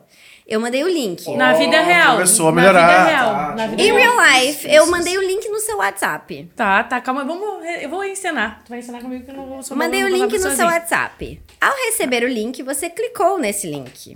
Quando você clicou nesse link, abriu uma coisa ali que pediu pra você criar um avatarzinho. Tá, Tá. começou a melhorar. Aí Tá. você vai lá e você cria o avatar do jeito que você quiser, parecido ali, tem umas roupinhas pra você escolher, umas coisas pra você fazer, beleza. Aí você dá o ok. Quando der o ok, ele vai entrar na minha casinha. No meu celular. No, do no meu seu, celular, do seu na celular, sua casinha, na minha casinha no metaverso. Indo. E aí ali tem várias pessoas, porque você, estamos nós, né, lá, só que o avatarzinho lá dentro. Sim. E aí aqui você consegue con- conversar por voz, é, fazer alguns emotezinhos, a gente ficou lá dançando, o bonequinho dançando, eu deixei um, um telão toca, é, com clipe, então a pessoa tava realmente ouvindo aquela música, conversando com aquelas pessoas. A pergunta é idiota até. Não, não, nunca tem pergunta O idiota. telão tu teve que alugar. Quanto tá, quanto tá o método LED lá? Porque eu- tá, Não aluguei. Tá. Eu não aluguei telão. Como é que tu fez daí? Transmissão da minha tela. Que, que aí já voltou pro meu problema inicial. Volta Não, pro tudo link. bem, não, mas eu tô vendo a pergunta. Quando você tá fazendo um, um- Google Meet com alguém Uhum. e você quer mostrar pra pessoa o que que tá passando na sua tela, Ah, você tá. transmite. Só que ao invés de eu transmitir numa sala do Google Meet, eu tava transmitindo pra avatares que estavam ali Tá, e dentro. que plataforma que era? Isso que eu não entendi. tipo assim, eu já tô pensando, tá, entrou no Fortnite. Existem várias. Não, te- Mas eu acho que é mais fácil entender assim, Gabi. É. Porque eu. Ah, eu- Entramos no Fortnite, como se fosse. Vamos lá, usar exemplos aí. Mas eu quero saber o que tu usou mesmo. Eu Ou não também pode queria dizer. saber, isso é um Spatial, site? Spatial. Co- Isso é uma Nossa, cidade. nossa. Não é uma cidade. Eu tô tentando abrir aqui. Adoro que você. é tipo assim, mas eu tenho, agora, eu- agora eu peguei, Agora é eu isso? peguei, agora- não, não agora é. eu tô- Porque é, a gente vai ter que fazer, a gente vai ter que contratar alguém só pra pegar os memes. Ah, Não, essa aqui. é que é o seguinte, ó. Eu já entendi uma coisa que todo mundo fala assim, cara, tem vários mundos Vários. pelos mundos. O negócio vai, vai en- engrenar mesmo quando a gente Quando a aprende. gente conseguir passar de um pra outro. Porque se tu compra um carro no mundo do Gabi, Você não consegue tu usar não, no outro tu ainda. não consegue dirigir Não até consegue. o mundo da Rai. Ah, ah. Beleza. A pergunta do Gabi, eu não sei se o Gabi já, já sabia disso, mas, ah, enfim, tu tem vários. é- Era que nem videogame antigamente, quando não tinha jogo online, cada um jogava a sua fase e o seu time não tinha como jogar contigo lá. E aí se criou a internet, e a internet consegue fazer com que tu Um jogue em qualquer lugar do mundo. PlayStation com PlayStation, ah, Xbox com Xbox e não sei o que, não sei o que. Não sei o que. E aí eu entendi já que tem esses mundos. A Hum. minha pergunta, a, a nossa pergunta aqui, na verdade, pra ti é se tu tava dentro de um mundo desses. Eu tava. tá Só que como é que. Esse mundo específico, ele não é tipo. Um The Sims que você vai andando ali pela cidade, entra Achei numa que era. casa e entra na que eu ia outra. arrasar falando isso aí. Você entra em espaços. Tá, Aí sabe? cada, cada pessoa tem o seu espaço ali, tá vendo? Que tem vários espaços aqui, e eu consigo entrar nesses espaços. Aí o meu, no caso, eu clico aqui Spaces e tem a minha casa aqui, ó, a minha penthouse, mas eu tenho outros espaços também. Pra ir de um espaço pra outro, é uma tela que carrega, entendeu? Mas eu não consigo ir só, tipo, andando pela cidade. Sim, ah, olha sim. aqui, deixa eu entrar aqui Mas Entendi. lugar. tu comprou esse espaço ou tu, sei lá o que, com esse Então, espaço? esse aqui específico, O agente que vai pro espaço. Esse aqui específico, ó, minha Caramba! na minha casa. Não, é com Ah, o tá. dedo, assim. Ah, desculpa, eu não sei até que nível a tecnologia tá aqui, então eu sei se você sair- sair caminhando, ela vai sair Dá, também. é, dá pra usar VR. E se você Nossa. usar VR, a sua mão Ai. mexe lá dentro e tudo mais. Acho que. Ah, ele é porque ele toda hora. Não, você só olhou pra parede. Eu olhei. Virou branca, né? Você virou a boneca, peraí. Deixa eu, Eu tava olhando só pro celular. Cara, Deixa eu mostrar a cobertura. Que bom que a gente tá fazendo isso. Cara, hoje, hoje a Rai falou em números do. Ai, eu posso olhar de novo. Eu não prometo não olhar pra parede. Botei Falou em números do show do Travis Scott no. Travis porque eu Scott sabia, né? metaverso. É, tipo, ah, todo mundo ouviu sobre isso, né? Mas eu, não, eu nunca pesquisei números e não, ah, nem Tá, me liguei em números. Meu Deus, cara. Eu sério. caminho com ela. Não, e o meu filho salta. assistiu o, o show do Travis do Travis. Scott, dois anos atrás, ó. O que que, o que que metaverso? Possibilidades no metaverso. Primeiro, é, a gente tem que entender, pelo menos da minha cabeça, tá? Eu tô explicando do jeito que eu vejo, que não vai ser uma coisa que, ah, de repente a gente consegue usar roupas que a gente sente o que acontece virtual, um óculos que eu vou passar horas com isso daqui que me não vai ser de repente. A gente está caminhando para essa tecnologia lentamente. Quem diria que daqui a uns anos, a, a- a uns anos atrás, que seria possível a gente ficar conversando com quem mora em outro país? Trabalhando de home office por causa da pandemia, todo mundo ficou de home office, teve muita empresa que inclusive nunca voltou presencial. Eu, eu trabalhava num banco, o banco não voltou presencial. A gente Pra galera. vida. A gente nem conseguiu falar Eu acho que eu descobri uma coisa. Aquelas, né? Isso é muito bom, né? Descobri. A mulher é dona do. Tá na parede de novo. Não, Mas- calma, eu mas tô vai lá, passando. vai lá, eu vai lá. É, então, o- é, a gente tá caminhando lentamente para que essas tecnologias vão evoluindo cada vez mais. E aí, quando a gente vê, a gente já tá lá. Tá. Assim como a gente não imaginava que a gente ia ficar andando com o celular na mão e que o celular ia deixar a gente fazer tudo. Eu saio sem bolsa às vezes, só com o celular. Sim, não. Isso é minha vida. Entendeu? É, e uma ninguém carteira. imaginava. Então, a gente tá evoluindo aos poucos. E aí, Metaverso Travis Scott. Travis Scott, começo da pandemia, fez um show no Fortnite, que é um tipo de metaverso.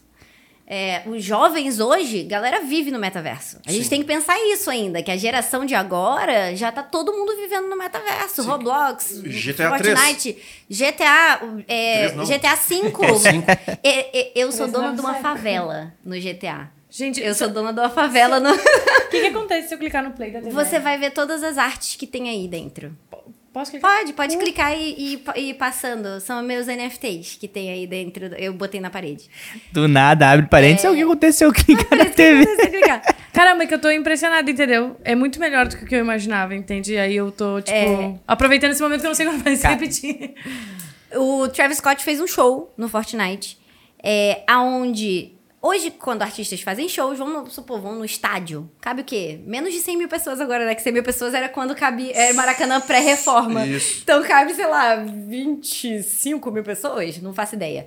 É, ponto. Tanto que quando às vezes esses artistas vêm, em tipo minutos de venda de ingressos já esgota tudo, aí é aquilo ali, pronto, acabou. Porque tem lotação. No metaverso a gente não tem lotação. Então eles podem colocar milhões de pessoas ali assistindo aquele show, pagando por aquele show. Então a escalabilidade do negócio é muito maior. O Travis Scott fez um show de 10 minutos e ele ganhou 20 milhões de dólares. 20 milhões de dólares hoje, para ele conseguir, ele tem que fazer seis meses de turnê.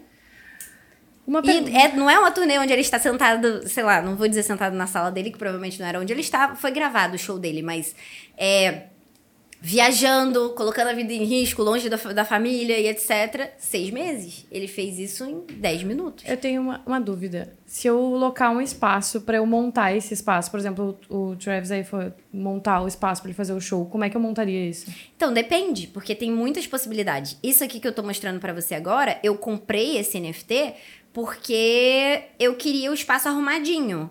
Mas se eu fosse uma artista 3D e quisesse modelar isso daqui, esse espaço me permite fazer isso. Fazer a modelagem 3D do que eu quiser, montar o que eu quiser. Eu estou montando um, um, um podcast. Eu não posso dar muito spoiler ainda. Mas a gente, eu tô com uma ideia de fazer um podcast, só que vai ser no metaverso. E aí a gente tá montando um ambiente com modelagem 3D totalmente diferenciado. É, porque ao invés de eu estar viajando e convidando Tá, pessoas embora. estar sentada aqui, a gente vai se reunir. Pode ir embora, Viz. A gente vai botar teu avatar aí. Genial. Eu tô sem palavras, assim, eu... a- eu pronto. e é sobre... É Mas tô- aí, vou lá. Mas, por Quem exemplo... disse que o Google Meet não é um tipo de metaverso? Quem disse que Não, hoje a gente, já não vive gente uma versão de metaverso? A gente Por tem uma que- experiência ah, com E do aplicação. Com, a gente tem uma casa noturna na, no litoral. E aí. Esse aqui é meu avatar. O- Já vemos que o artista em 3D não é o Vinhas. Estamos prejudicados. E aí, bom, enfim, aí, pandemia, como a gente vai se juntar com a galera, como é que vamos ativar a marca, e não sei o que, e apareceu um, um site, ah, ou um aplicativo, Desenvolvedor, software. que da, é russo, né? Era russo. Como é que funcionava isso? Ah, eu tenho que ir no banheiro. Era. Tu entrava numa, Uma sala. uma sala. Qual era o grande diferencial do Google Meet? Porque cada, cada pessoa que entrava, tu modulava, então, tipo assim, a nossa arquiteta conseguiu reproduzir o nosso bar lá. Então tinha o lago, tinha tudo, e cada pessoa era uma bolinha. Sim. Ah, é foi. On Cyber? O nome do lugar? Ah, não, não sei. Aí foi eu uma vou guerra pra falar com o russo. Ah. A, gente, a gente- a gente conseguiu, mas foi uma guerra pra falar com ele. Qual que era a grande diferença? Tu conseguia sair da sala de reunião e ir andando sala. e tal. Tu trocava de sala, a música tinha DJ tocando Uhum. e tal. E cada bolinha que tu arrastava a tua bolinha, e eu chegava perto da Rai. E Oi, você Rai. conseguia falar. E aí, conforme eu arrastava a bolinha pra fora e ia pra perto do distante Gabi, o áudio. eu não te ouvia mais. Sim. Igual Isso- na vida real. Exatamente. Então, assim, não é tão louco. Não é tão louco. O, o mais louco é tornar o Matrix. Sim. né? Que é realmente te plugar ali. E que já acontece, né? Hoje em dia, a molecada que fica 20 horas por molecada dia. já tá nessa. E aí é isso que eu tô falando. Porque a gente, é- é- a gente não tá falando desse metaverso plugado molecada pra não, tem agora. muito- Tem, tem muito barbado também, Ah, gente não, grande. com que- certeza. A gente, eu falei que eu sou dona da favela no, no, no GTA V. Já aconteceu problema na favela que três horas da manhã, eu fiquei de três às seis da manhã, tendo que levar minha filha pra escola no outro dia e trabalhar, resolvendo problema Aí é na loucura favela. E aí, quando isso aconteceu, eu ali. abandonei. Falei, não, gente, chega. Porque não dá certo. Por isso que eu não não tenho Play 5. condições. Não dá, não dá. Ficar Ponto. resolvendo isso aqui três horas da manhã. Foi- E, e ali foi onde eu entendi o metaverso. Porque pra mim, metaverso era só jogo. Jogo. A galera, por quê? A gente vê metaverso, né? A galera fala, ah, por que, que Second Life não era metaverso? Pra mim era uma versão de metaverso. Só que a gente Sim, veio sim. evoluindo. Fortnite, pra mim, versão de metaverso. GTA Roleplay. Esse servidor de GTA Roleplay que eu joguei, ele era na blockchain. Então o dinheiro do GTA lá dentro você conseguia sacar pra real, oficial. E você conseguia botar dinheiro lá dentro também. Os carros são NFTs e tal. Então lá dentro, A favela que eu tenho é o NFT. O carro Tu ainda que eu tenho tem é o NFT. a favela? Ainda tem a favela, mas tá fechada, tá desativada, tá, tá uma confusão, porque tava me dando muito trabalho, não dava pra cuidar daquilo. Então tá à venda. Só pra entender, pra galera que não, que não tá muito por fora, tem grandes empresas, tipo a iFood, que ele tem moto lá, e aí, pra tu ver assim, eu não jogo, tá? Eu não tenho. eu- meu último videogame foi o Play 3, que ficou aqui parado nessa mesa um ano e meio sem ninguém ligar. Mas, como eu falei das redes sociais, eu tenho TikTok. E tem só um cara que eu sigo, que é o Paulinho Louco, Ah, que eu sigo e disse, meu, esse cara, pra mim, ele me tira do, do, meu, da minha, do meu dia a dia. fica 20 mil pessoas assistindo Paulinho Louco online, jogando GTA não, Roleplay. é, ele se junta com o outro lá, o dono da favela, que ele enchendo o é, saco. Nossa, eu amo quando eles se juntam. E aí dá, dá 100 mil pessoas na Twitch. E aí eu. Vem o iFood assim, meu, usa minha moto aí pra fazer teleentrega, porque é um trabalho. E ele paga dinheiro para um influencer do GTA ficarem fazendo entregas com a moto do iFood. Porque olha quantas pessoas ele impacta, porque as pessoas se A galera fica vendo o iFood. E aí, a tem uma cidade que é de GTA Roleplay que a Brahma investiu lá dentro. A Sabrina Sato tem um- um- uma digital influencer, essa Tico, que aí isso é outra história, de, mas entra um pouco em metaverso, que abriu um restaurante, ou está abrindo um restaurante. É porque assim, a Sabrina Sato em real life tem um restaurante japonês. E aí a, a avatar dela, que é a, gêmea virtual dela, entrou nessa cidade e abriu também o mesmo restaurante. Então, assim, você tem a experiência ali de comprar no restaurante das organizadas. A Brahma tem uma fábrica dentro dessa empresa.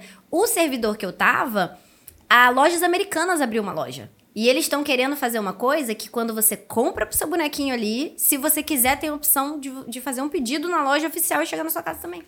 Eu fui. Eu tenho, Eu tô- eu tenho eu ido a amando, vários mas- congressos, palestras, summits e blá blá blá. No fim. Acho que o último, o penúltimo que eu fui em São Paulo lá, ah, tava o CEO da Magalu tá, e tava o Pedro Alvim, que é o cara que criou a Lu do Magalu.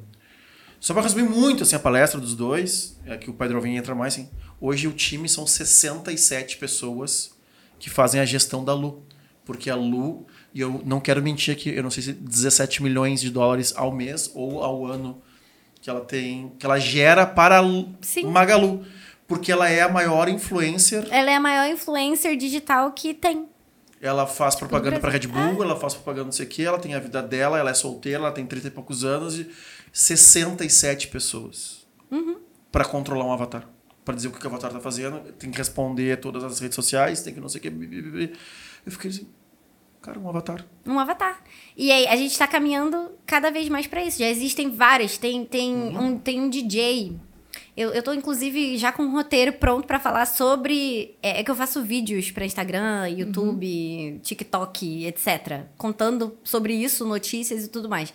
Eu tô com um roteiro que eu tô escrevendo pra falar sobre influencers digitais. Não, tipo, influencers eu. Influencers, tipo, avatares que estão fechando contratos e aí a galera tá chamando tipo de gêmeo do metaverso, porque não é a pessoa, tipo, a da Sabrina Sato não se chama Sabrina Sato, é a Satiko. E ela fecha contratos separados da Sabrina Sato. Então, enquanto a Sabrina Sato pode fechar com uma marca, a Satiko pode fechar com outra. E tá fazendo trabalho ao mesmo tempo Com concorrente. com... Ela ganhou um apartamento esses dias. A Lu do, a Lu do O Magalu gravou, gravou Não, clipe com a bem. Anitta e gravou clipe com a Loki. E a Lu do Magalu é ninguém, nunca teve. N- é existe ninguém, pessoa. não existe. É, um- é um. Tem isso, tem muitos, tá? É, tem, tipo, loja de brinquedo que tá criando um avatar nesse estilo da Lu do Magalu, que não é, tipo, uma pessoa ali por trás, só que também tem alguns que, que tem uma pessoa por trás que fica se movimentando pra movimentar o avatar, e também tem os que são cópia da pessoa ali Isso, dentro não, a, do Lu do, Ma- a metaverso. Lu do Magalu é o maior case né, que existe hoje. E sim, é, aquele negócio censor por tudo, porque é pra fazer o movimento dela. Mas ninguém, não, não existe. a- Enfim, É, não, a pessoa, tipo, não é igual a da Sabrina Sato, Sim, que é a não um gêmea gêmeo, virtual. né? Não existe um in real life que seja a Lu do Magalu. Que loucura. Desculpa, é, explodiu na cabeça de vocês, né? A galera deve estar, tipo, louca. Quando eu falo com as pessoas, o pessoal começa a ficar meio doido. E eu fico meio nervosa, porque é um assunto bem denso, assim, de, de entender. Né, ele é muito legal. E eu tento, Não, É tá incrível. louco, eu tento simplificar o É um- máximo possível. Mas é muito isso boa a um tua ser- explicação. É um serviço, sabe, ah, eu, eu não gosto da parte financeira, tá? Então eu tenho sócios que são maníacos do Excel, a gente contrata pessoas que s- controlem essas coisas e tal. Mas eu já entendi há um tempo atrás que eu tenho que saber o que está acontecendo. Então eu fiz um curso de três meses e meio do Primo Rico. Me tirou da ignorância É para hoje em dia eu consigo acompanhar e tal. Blá, blá. E tu, quando falou de vídeos e tal, me veio muito. Não sei se os vídeos que tu faz, quais são os tamanhos.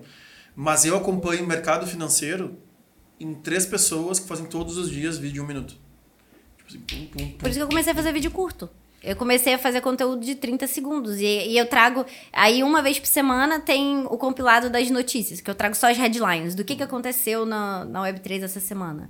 Google fechou parceria com a Coinbase para aceitar pagamento em criptomoedas. Nike faturou 187 milhões de dólares vendendo NFTs. Esse tipo de notícia, assim, tipo, chocante. Eu tô chocada por inteira. Por inteira. Eu queria que vocês conseguissem. Eu queria que transparecesse o quanto que eu estou chocada. É que, né, com que abre esse muita possibilidade. Mas enfim.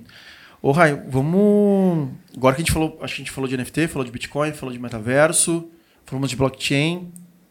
Tem algo a mais do teu mundo hoje? Tu falou que tem um curso.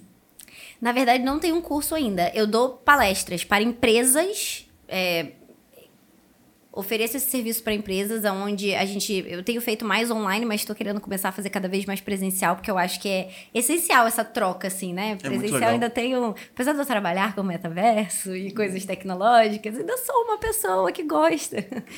É, então, eu dou palestras para empresas ensinando a galera os conceitos. O que, que acontece? Hoje a gente tem pouquíssimos profissionais realmente capacitados. É, e para que as pessoas consigam se capacitar cada vez mais, elas precisam entender o básico. Disso aqui que eu tô falando para vocês. O Basiquinho do que que é NFT, o que que é metaverso. O que eu digo que eu planto a sementinha. Então, o meu trabalho é plantar a sementinha da Web3 para vocês começar, para as pessoas começarem a entender um pouquinho o que, que é aquilo ali. E a partir dali, explorar outras coisas. É, e se especializando no que quiser. Porque eu falo muito amplo. Eu não falo assim só de NFT, só de Bitcoin, só. Eu, te- eu sei um pouquinho de cada coisa ali para poder ensinar o básico pra galera e, e- e conversar mesmo com quem não sabe nada. Perfeito. Então tá tudo alinhado até aqui. Não, e aqui foi expansão de consciência. É. Eu, eu plantou a sementinha. Plantei a sementinha. Eu vou ter que sair daqui e procurar uma coisinha. Rai, da onde tu vem? Onde Da tu onde nasceu? eu vim, onde eu nasci. Qual foi teu caminho até aqui? Nossa, que caminho. Vamos lá. Eu nasci no Rio, sou carioca. Nem se nota. Mas já tem bastante tempo que eu saí do Rio. Eu saí do Rio em 2005. Tinha 14 anos. Fui morar nos Estados Unidos. Meu pai mora lá. Então eu passei seis anos nos Estados Unidos. Fiz a minha, é, fiz minha high school, um ano de faculdade lá. E aí eu decidi voltar pro Brasil. É muito caro pagar faculdade, tudo lá é... é- enfim, não, não tava legal pra mim mais, eu quis voltar. E aí, quando eu decidi voltar, minha mãe tava morando em Brasília. Meu padrasto é militar, então eles estavam passando uma temporada lá. É, e aí, em Brasília, eu comecei a, a trabalhar, a fazer faculdade. Eu sou formada em administração, como eu falei mais cedo.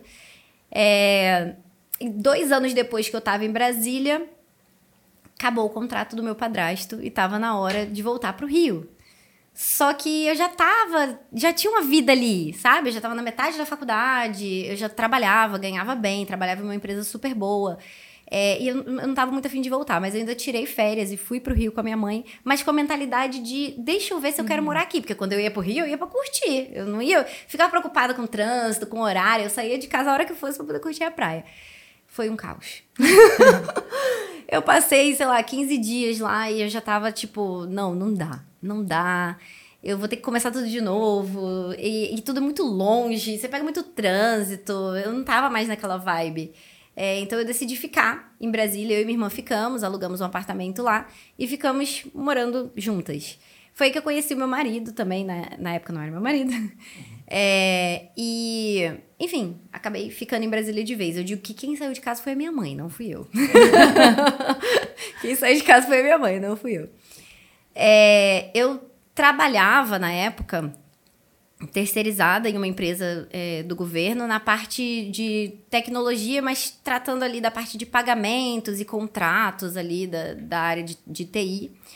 É, depois eu saí, fui trabalhar em uma empresa de publicidade, também tratando dessa parte mais de pagamento. Então eu sempre trabalhei com a parte financeira. Só que nessa agência de publicidade eu comecei a me especializar também em gestão de projetos e tudo mais. Mudei de área lá dentro, comecei a trabalhar com gestão de projetos.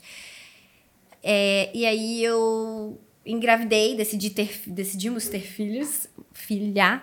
filhos não, filha. Uma só, tá bom. É, e quando foi para voltar da licença maternidade, eu não quis. Porque eu parei para fazer as contas e eu, cara, não vale a pena eu pagar alguém para ficar com a minha filha e vai sobrar pouquíssimo no fim do mês, então deixa eu fazer outra coisa. E eu sempre fui uma pessoa muito multi. Eu pulei um monte de coisa que eu fiz no meio do caminho aí para tentar dar um resumo, porque se deixar eu fico falando aqui mas, até amanhã. Mas a gente, assim, eu, eu não quis te interromper para não causar nada, assim, mas o porquê que tu saiu dos Estados Unidos, o porquê... Porque...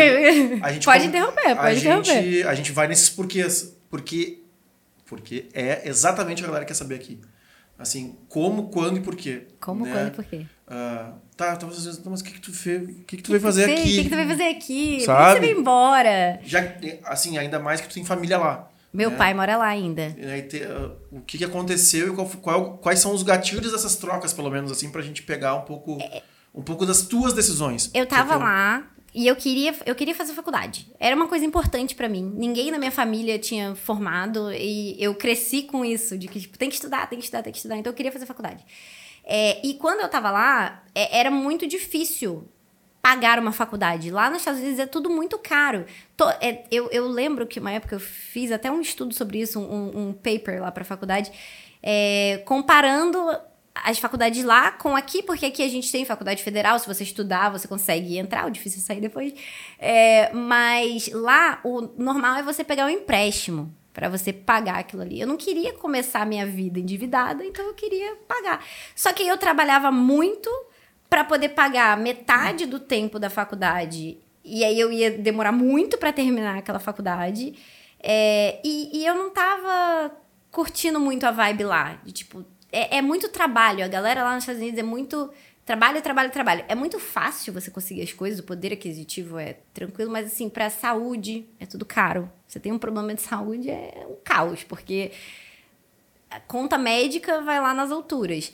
E, e para mim era muito importante esse negócio de estudar. Então eu queria fazer faculdade não, não tava dando conta, eu não tava conseguindo trabalhar o suficiente para conseguir pagar a faculdade que eu queria fazer. Eu tava fazendo a faculdade mais barata que tinha, só que eu me matava trabalhando para me matar estudando, então Sim, não tava, pode, pode não tava legal. Não, não, não, fazia sentido mais eu estar tá lá para aquilo, porque o meu objetivo era fazer faculdade. É, então eu conversei com a minha mãe na época e decidi voltar. Aí eu fiquei um tempo trabalhando, juntei uma grana e voltei. Fiquei uns seis meses, assim, trabalhando igual uma louca. Trabalhava muito mesmo. Trabalhava num spa lá na época. É... Trabalhava pra caramba, juntei um dinheiro e vim embora. E aí eu vim embora com essa ideia de tipo, quero fazer faculdade. É, então, por isso, até que quando minha mãe foi pro Rio, eu fiquei meio com o pé atrás, assim, porque eu tava, eu tava curtindo, assim, tava. Assim, curtindo é uma palavra meio forte. Depois que eu me formei, rola aqueles negócios assim de. O que, que, eu faço agora? O que, que, eu faço agora, né? Nunca fiz nada relacionado, assim, à minha faculdade. Tanto que eu falei que eu formei e nunca peguei nenhum diploma, porque eu nunca precisei Sim. desse diploma. Mas para mim era uma coisa importante ter aquilo. Porque foi colocado na minha cabeça desde pequeno que era importante ter aquilo. É, então foi por isso que eu vim embora. Tá, e tu escolheu a administração? Porque eu não sabia o que eu queria fazer. Tá. Eu não sabia o que eu queria fazer, eu achava. O administrador nato. É, na verdade, na época eu queria fazer administração com ênfase em comércio exterior. Só que no ano que eu comecei a faculdade, o MEC tirou ênfase dos cursos. Não, não, não tinha mais, você não podia fazer, é, tipo, tal coisa com ênfase em tal coisa. E aí eu fiquei assim, tipo, tá, vou fazer administração, não sei o que eu quero fazer, depois eu posso fazer um após para poder complementar e fazer o que eu quero. Eu sou... E aí, assim, ao longo do caminho, eu, eu já estudei várias coisas. Na época, quando eu cheguei em Brasília, o meu padrasto, ele era é, jogador de futebol americano. E tinha um time de cheer, de cheerleaders lá. Então eu comecei no, no, no cheer e foi super legal, porque a gente fazia cheer pro, pro time, mas depois a gente saiu, desvinculou do time, virou um time de competição. Competição. Existe uhum. no Brasil competição de tir. É, isso bastante tempo atrás. É, ajudei a, a, criar o time, hoje é um dos maiores times aí do, do Brasil, o time que leva a seleção brasileira, inclu, inclusive, para os campeonatos. Já não, tem, já não tenho mais nada a ver com o time. Tipo, as meninas que ficaram fizeram um puta trabalho levando tudo aquilo ali que a gente começou a construir junto em frente. É, mas assim, é o que eu tô falando, sou super aleatória. Depois eu virei atleta de polidense. Mas isso tudo trabalhando ainda, né? Tipo, minha. second, second life, fazendo as coisas em paralelo ali pra, pra curtir. Sim, tanto que hoje, hoje tem um. Tá. E... Sim, né? Bom, é sobre. Tu tá. A gente tava num momento que tu fica grávida, ah, tu faz conta e diz, pá, não faz sentido. Não faz sentido. Não fazia. E aí tu. A gente não chegou ainda no. Do que que eu fui fazer? no E aí? Web3. O que, que tu fez antes da Web3 ou teve alguma coisa ou não? A partir daí Não, que teve, veio? teve, outra, teve outra coisa antes da Web3. Eu, eu decidi, durante a minha, o meu puerpério, né, depois que eu tive minha filha, eu fiquei muito conectada com outras mulheres. Assim, eu, eu sou uma pessoa comunicativa, eu gosto de sair, eu gosto de juntar pessoas. É, e eu conheci uma, uma pessoa na época que eh, a Karina, ela também tinha uma filha pequena. E ela também tava, tipo, a filha dela tem um mês a mais do que a minha. E ela também é super assim, comunicativa e tal. Então ela começou, a- ela teve a ideia de fazer rodas de, de puérperas. Pra gente se reunir uma vez por semana e conversar, tipo, conversar. Era um, um momento pra gente sair de casa. Sim, sim, pra entender que o pro- problema não é que tá Não, passando. é, não era só na minha casa, tava, todo mundo tava com o bebê sem dormir, né? Tipo, tudo aquilo. É muito importante essa rede de apoio, assim, de você ter pessoas próximas de você que estão passando por aquilo, porque depois a gente esquece. Depois a gente esquece. Se não esquecesse, não tinha tanto humano no mundo, entendeu? Se não esquecesse, não tinha tanto humano no mundo. Então, é- é, a Karina começou a fazer essas rodas. E aí começou a vir cada vez mais mães e começou a ficar grande o negócio. E eu não queria ir pra casa depois da roda, era tipo uma hora, uma hora e meia a gente conversava, eu não queria ir pra casa depois. Então eu comecei a chamar as pessoas, tipo, ah, vamos tomar um café. Aí eu criei um grupo no WhatsApp, o grupo começou, tipo, sei lá, com 15 pessoas. E eu queria sair outros dias também, eu não queria ficar trancada em casa enquanto meu marido tava trabalhando com aquela criança que só chorava. E na rua, ela chorava do mesmo jeito, mas era muito mais leve, porque eu tava conversando, eu não tava focada no choro. Eu tava focada na conversa, então era muito mais tranquilo cuidar dela. E eu acho que ela ficava mais tranquila também, porque eu não ficava naquele estresse ali de Sim, no... saía da... Direto. É, então eu comecei, criei esse grupo, a gente começou a sair e tal, e eu comecei a, a, a me questionar de eu não quero voltar a trabalhar. Não fazia sentido financeiramente pra mim pagar uma pessoa pra ficar com a minha filha, o, o, o salário que eu recebia não era o suficiente pra pagar alguém. E, e- e no momento de vida que eu tava, não fazia sentido eu deixar de viver aquilo com a minha filha. Então eu comecei a pensar, o que, que eu vou fazer? Não tem como eu não fazer nada, eu tenho que fazer alguma coisa. E como eu disse, eu, eu era, fui atleta de pole um tempo e eu dava aula de polidense. Até seis meses de gestação eu dava aula ainda. E aí eu comecei a, a me coçar pra querer voltar pro A, pole. no- a nossa arquiteta aqui é. Faz dança. Eu comecei a me coçar de vontade de voltar pro pole, mas eu não queria deixar minha filha. E aí eu comecei a bolar um, um programa de pole pra mães com bebês. e aí eu comecei a fazer os testes. Eu tinha várias amigas que também eram mães, que também tinham bebês, e comecei a conversar. Eu tinha vários conhecidos em Brasília com, com estúdios. É, comecei a conversar com as pessoas sobre aquilo, a galera achou o máximo a ideia e eu criei um programa de pós-parto. Aonde a, a gente ia fazer a aula de pole, você podia estar com o bebê amarrado, se o bebê não quisesse ficar Sim, coisa, porque eu criava todas as coreografias com a minha filha amarrada, então eu sabia, tipo, O o que que, dava pra dava fazer. pra fazer ou não com aquilo ali. É, mas eu, eu levava tapetinho, levava brinquedo, tipo, transformava a sala, assim, pra Sim, ficar um enquanto ambiente. Uma faz, outra segura, outra embala. uma A gente empurra. revezava, era uma hora e meia de aula, onde a gente fazia, tipo, 40 minutos de aula e o restante a gente fazia conversas. Eu levava temas pra gente conversar e debater, tipo, conversar sobre corpo, como transforma, não sei o quê. Nessa mesma época eu, eu eh, virei doula, comecei a atender alguns partos também. É, e aí veio a pandemia. e cagou tudo. Opa. E aí veio a pandemia e cagou tudo. Porque, assim, é- era um negócio que não dava pra...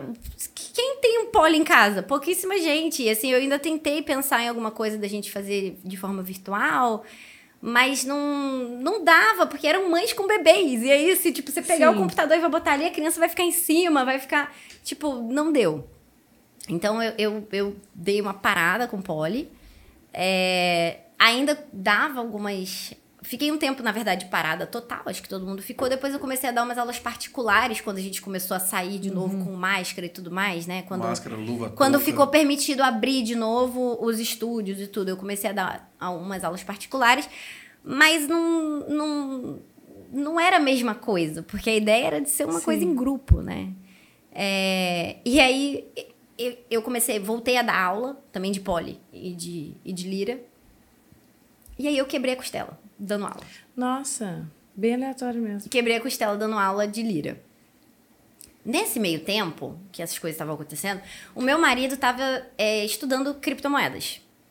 A gente tinha alguns investimentos tradicionais, tinha um consultor de investimento que, com três meses de consultoria, o, ca- o meu marido que começou a dar aula pro cara, porque o meu marido é super nerd, começou a estudar sobre aquilo, aprender sobre aquilo. É, e aí ele começou a estudar sobre cripto, começou a fazer uns trades e tudo mais. E aí, em um grupo de WhatsApp, uma pessoa falou pra ele, conversando lá, que existia um jogo aonde você poderia ganhar dinheiro jogando. E aí meu marido deu uma estudada, virou pra mim e falou: vamos investir nisso daqui? Seis mil reais. Vamos botar seis mil reais nisso aqui? Eu falei, não, você tá doido, isso é pirâmide. Vou botar meu dinheiro nisso. Só que eu, curiosa do jeito que sou, comecei a estudar sobre. É, então eu comecei a estudar e vi que era NFT, como é que funcionava, tá, tá, tá. E aí nesse meio tempo eu quebrei a costela. Então eu fiquei em casa, não podia sair, não podia me mexer. E eu fiz o quê? Comecei a aprofundar os estudos naquele assunto que eu estava interessada para saber como é que era. E aí a gente começou a investir, começou a dar certo, a moeda do negócio começou a disparar, foi uma época muito Só doida. deixa eu dar um insight aqui, porque é essas coisas que a galera. que eu mais sinto, né, na minha rede social. Aí, ó. Tem uns que choram, tem outros que vêm de lenço. Então, assim, quebrei minha costela e eu aprendi, tá? Porque também fui sete anos militar. Ah, os meus pais nos criou, criaram minha irmã e eu de uma forma assim, se virem. A gente tá aqui, ó, tá aqui os meios, estudem, façam. Mas assim, a- o mundo é de vocês. Então eu, eu, ah, eu aprendi a. Quando eu falo assim, cara, tem que resolver, vamos resolver. Não é, não, eu, não, eu não tenho muita paciência com o mimimi, mas eu fui aprendendo com, a, com o podcast, muito com o podcast, e com as pessoas também, a maturidade vem chegando, que cada um tem o seu momento de dor. E tu tem que respeitar isso. O que eu tento falar e é para não deixar isso tomar conta da tua vida. Porque é muito fácil. Fica assim, meu Deus, que dor que eu tô hoje. Meu Deus, não vai dar certo. Ah, vê, quebrei a costela, era porque esse negócio não vai dar certo, e agora o que, que eu vou fazer? posso mais dar aula, não que eu tava trabalhando dando aula, como, né? Como Deus é injusto, quando é... Tá, eu juro que eu, eu entendo que a dor cada um lida com a sua, mas tenha na cabeça que vamos lá, É. o que que tu vai aprender com isso, sabe? Eu, o meu jeito de ver assim, deu cagada, erramos, quebramos, se fudemos, não sei o quê. Tá, mas esse tijolinho, então, que a, que a vida tirou em mim, eu pegar ele, eu botar embaixo em mim e eu vou subir mais um degrau, porque esse erro vai me, vai abrir uma, uma janelinha. Com certeza. Qual que é a janelinha que abriu? E aí tu foi pros estudos, mas é Fui, só... fui, fui estudar. É, aquilo ali, porque eh, chance de ganhar dinheiro. Eu tô precisando de dinheiro, não tô, não tô podendo trabalhar, porque meu trabalho, eu trabalhava, né, dando aula, costela quebrada, não podia. É, então fui, fui estudar. E aí eu comecei a, a, a pesquisar e eu comecei a ver também que tinha. Se você procurasse em inglês, tinha muito conteúdo em inglês Pra e em português não tem nada. Não tinha, tinha tipo cinco. É, e não tinha nenhuma mulher falando daquilo. E eu tava ali estudando aquilo. E o meu marido sempre falou pra mim: você tem que trabalhar com a internet, você é muito comunicativa, você tem que fazer. Eu falava: vou fazer o quê?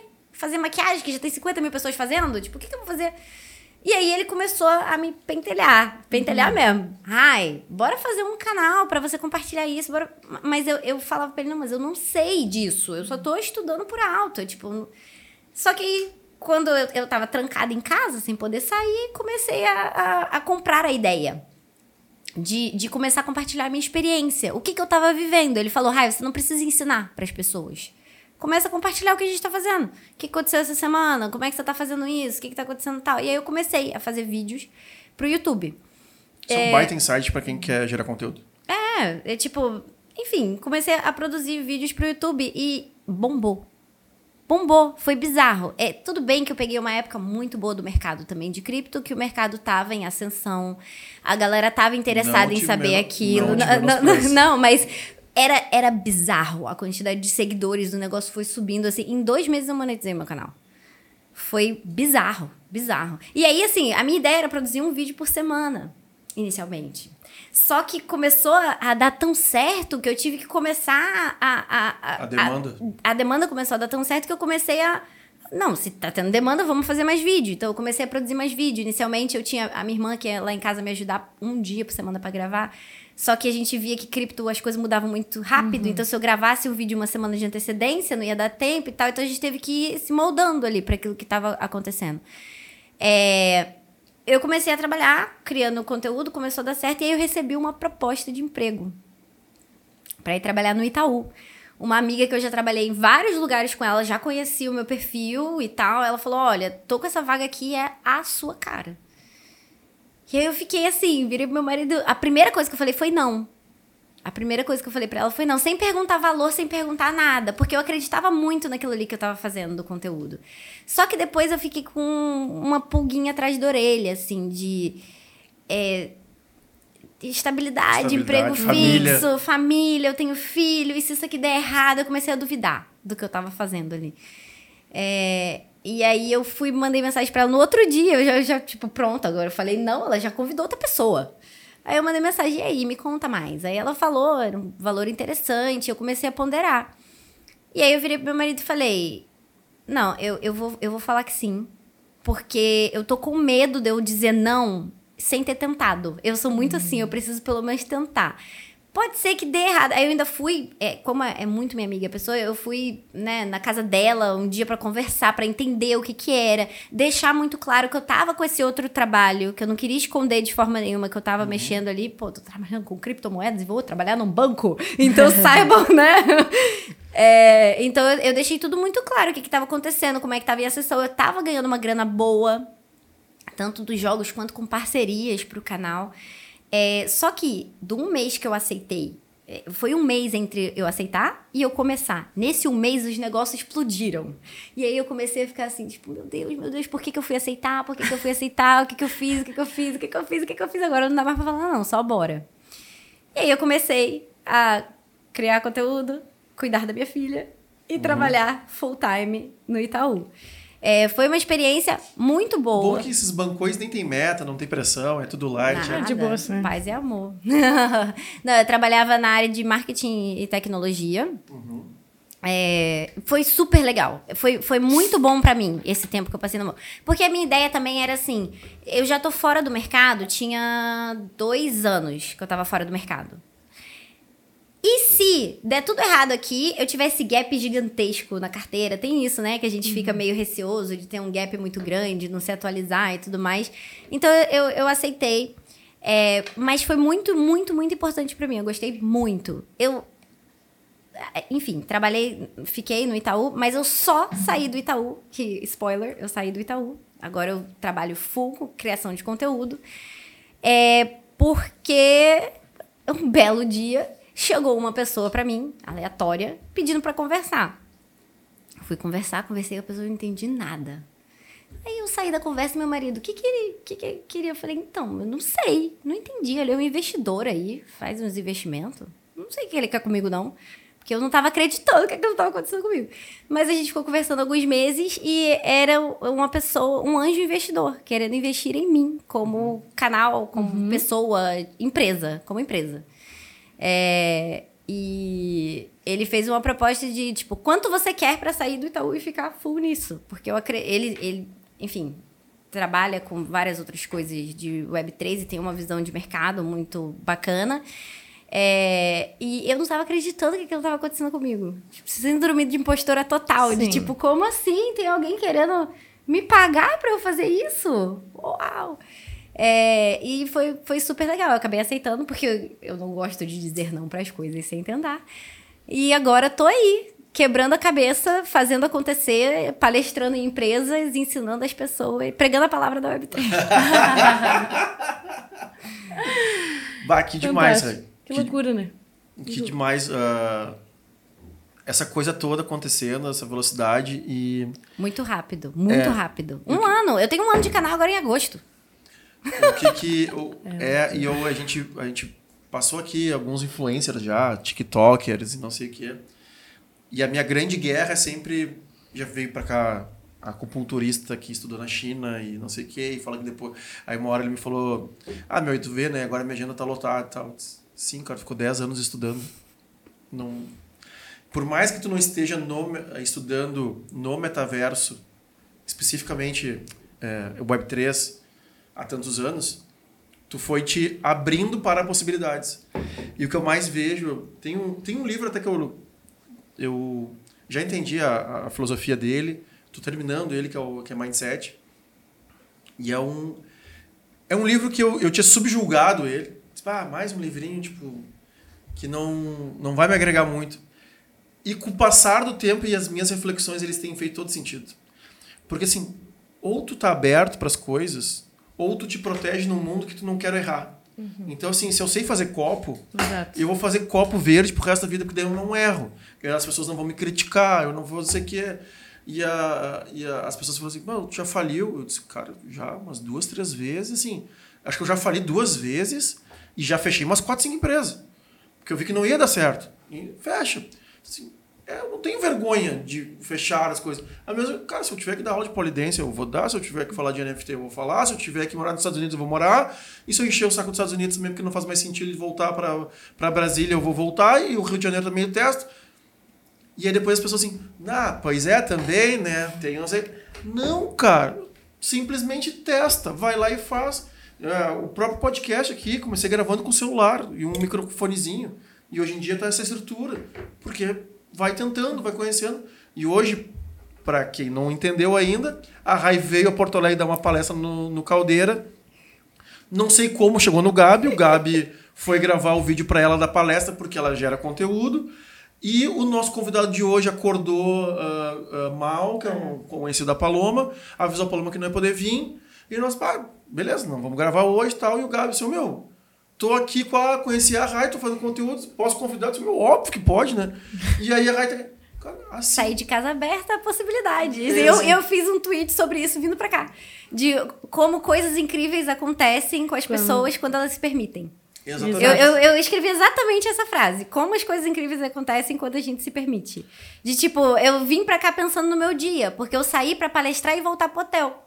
Eu saí do hotel, eu encontrei outros dois criadores de conteúdos, participei de um vídeo com um deles, participei de uma entrevista com outro, saí da casa dele e vim pra cá. Era pra eu ter voltado pro hotel, tipo, meio-dia. São oito, nove horas da noite e não nove, voltei nove, porque eu tô nove, aqui, dez. tipo... É fantástico. Eu saí aberta, de tipo, o que o dia... Pode me oferecer. Pode me oferecer, vem, vai, manda aí que eu adoro. Então, eu, eu, eu sou muito assim.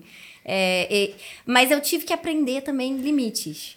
Porque às vezes eu fico tão aberta e querendo fazer tanta coisa ao mesmo tempo que eu fico com muita coisa e não consigo dar o meu melhor em tudo. Já aconteceu diversas vezes comigo.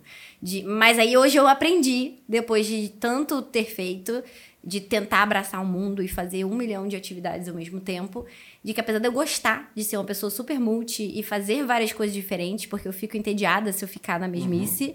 não dá. Eu tenho que saber o momento de dizer não. Agora, por exemplo, quando eu saí do Itaú e comecei a ficar full dedicada ao Web3, eu pensei, hum, vou voltar a dolar. Por que não? Tem tudo a ver, né? Eu claro. amo, mas eu amo dolar. Então, assim, é uma coisa que eu gosto muito de fazer. Só que parando para pensar, não vou conseguir dar o meu melhor para aquela mulher. Se fosse em outro momento, eu teria tentado. Uhum. Mas agora eu não preciso tentar, porque eu já, já entendo meu limite. Tipo, eu... Por quê?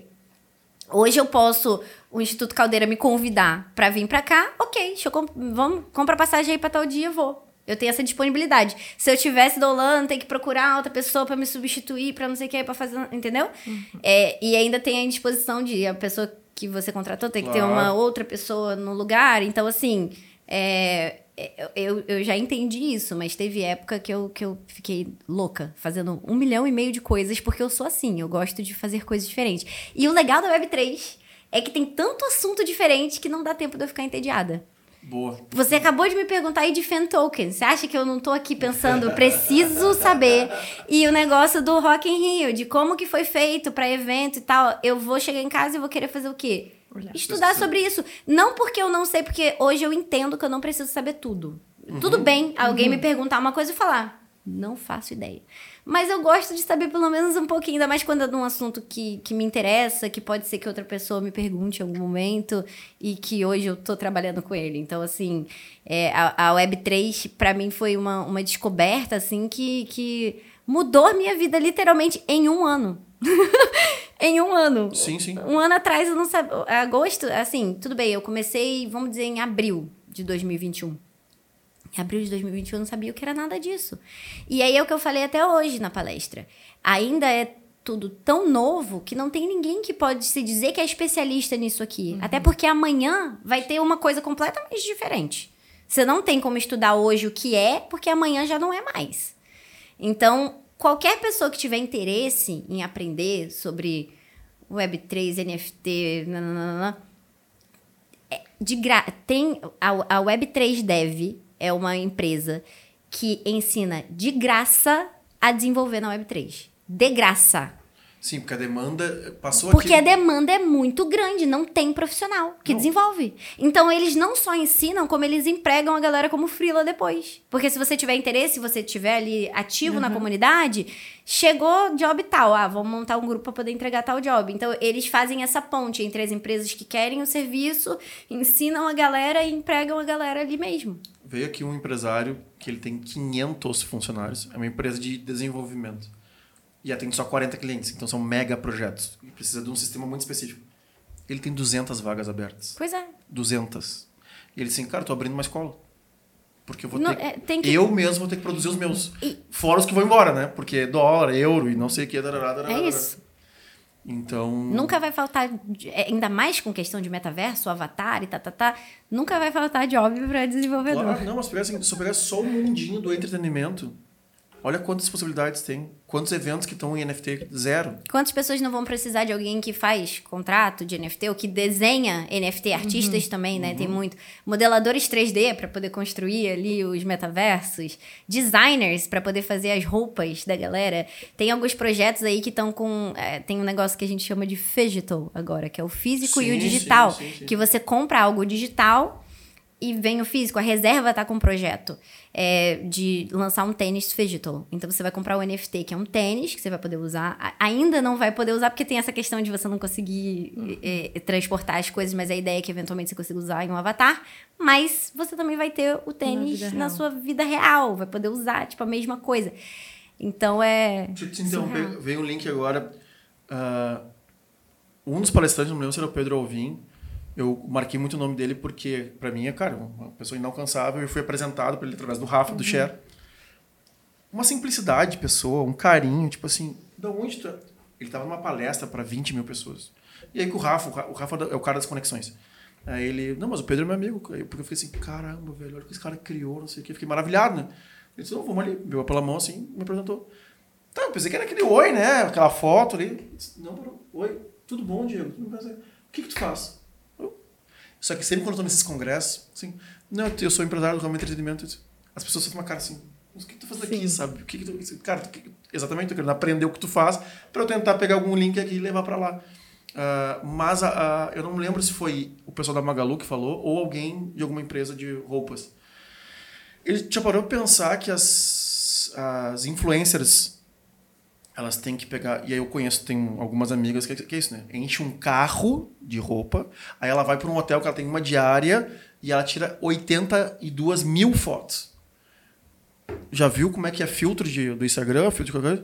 Uma hora vai ser tão perfeito o filtro Que que ela vai pagar 5 centavos cada roupa só para tirar a foto lá e acabou com o guarda-roupa. É. Porque ela só precisa tirar foto, ela não vai usar aquela roupa. Porque muitas vezes, a maioria das vezes, ela tem que tirar a foto e devolver a roupa. Ou seja, ela já não vai usar a roupa. Então, se ela puder só encaixar a câmera aqui e acabou. Ser- É, a realidade aumentada, né? Que Uhum. é uma forma de metaverso também. A gente não falou, mas tem é, uma teoria de metaverso que a gente vai primeiro começar a melhorar a nossa vida física com coisas digitais. Vou colocar um óculos aqui que vai ter algumas informações extras, onde eu vou poder visualizar algumas outras coisas.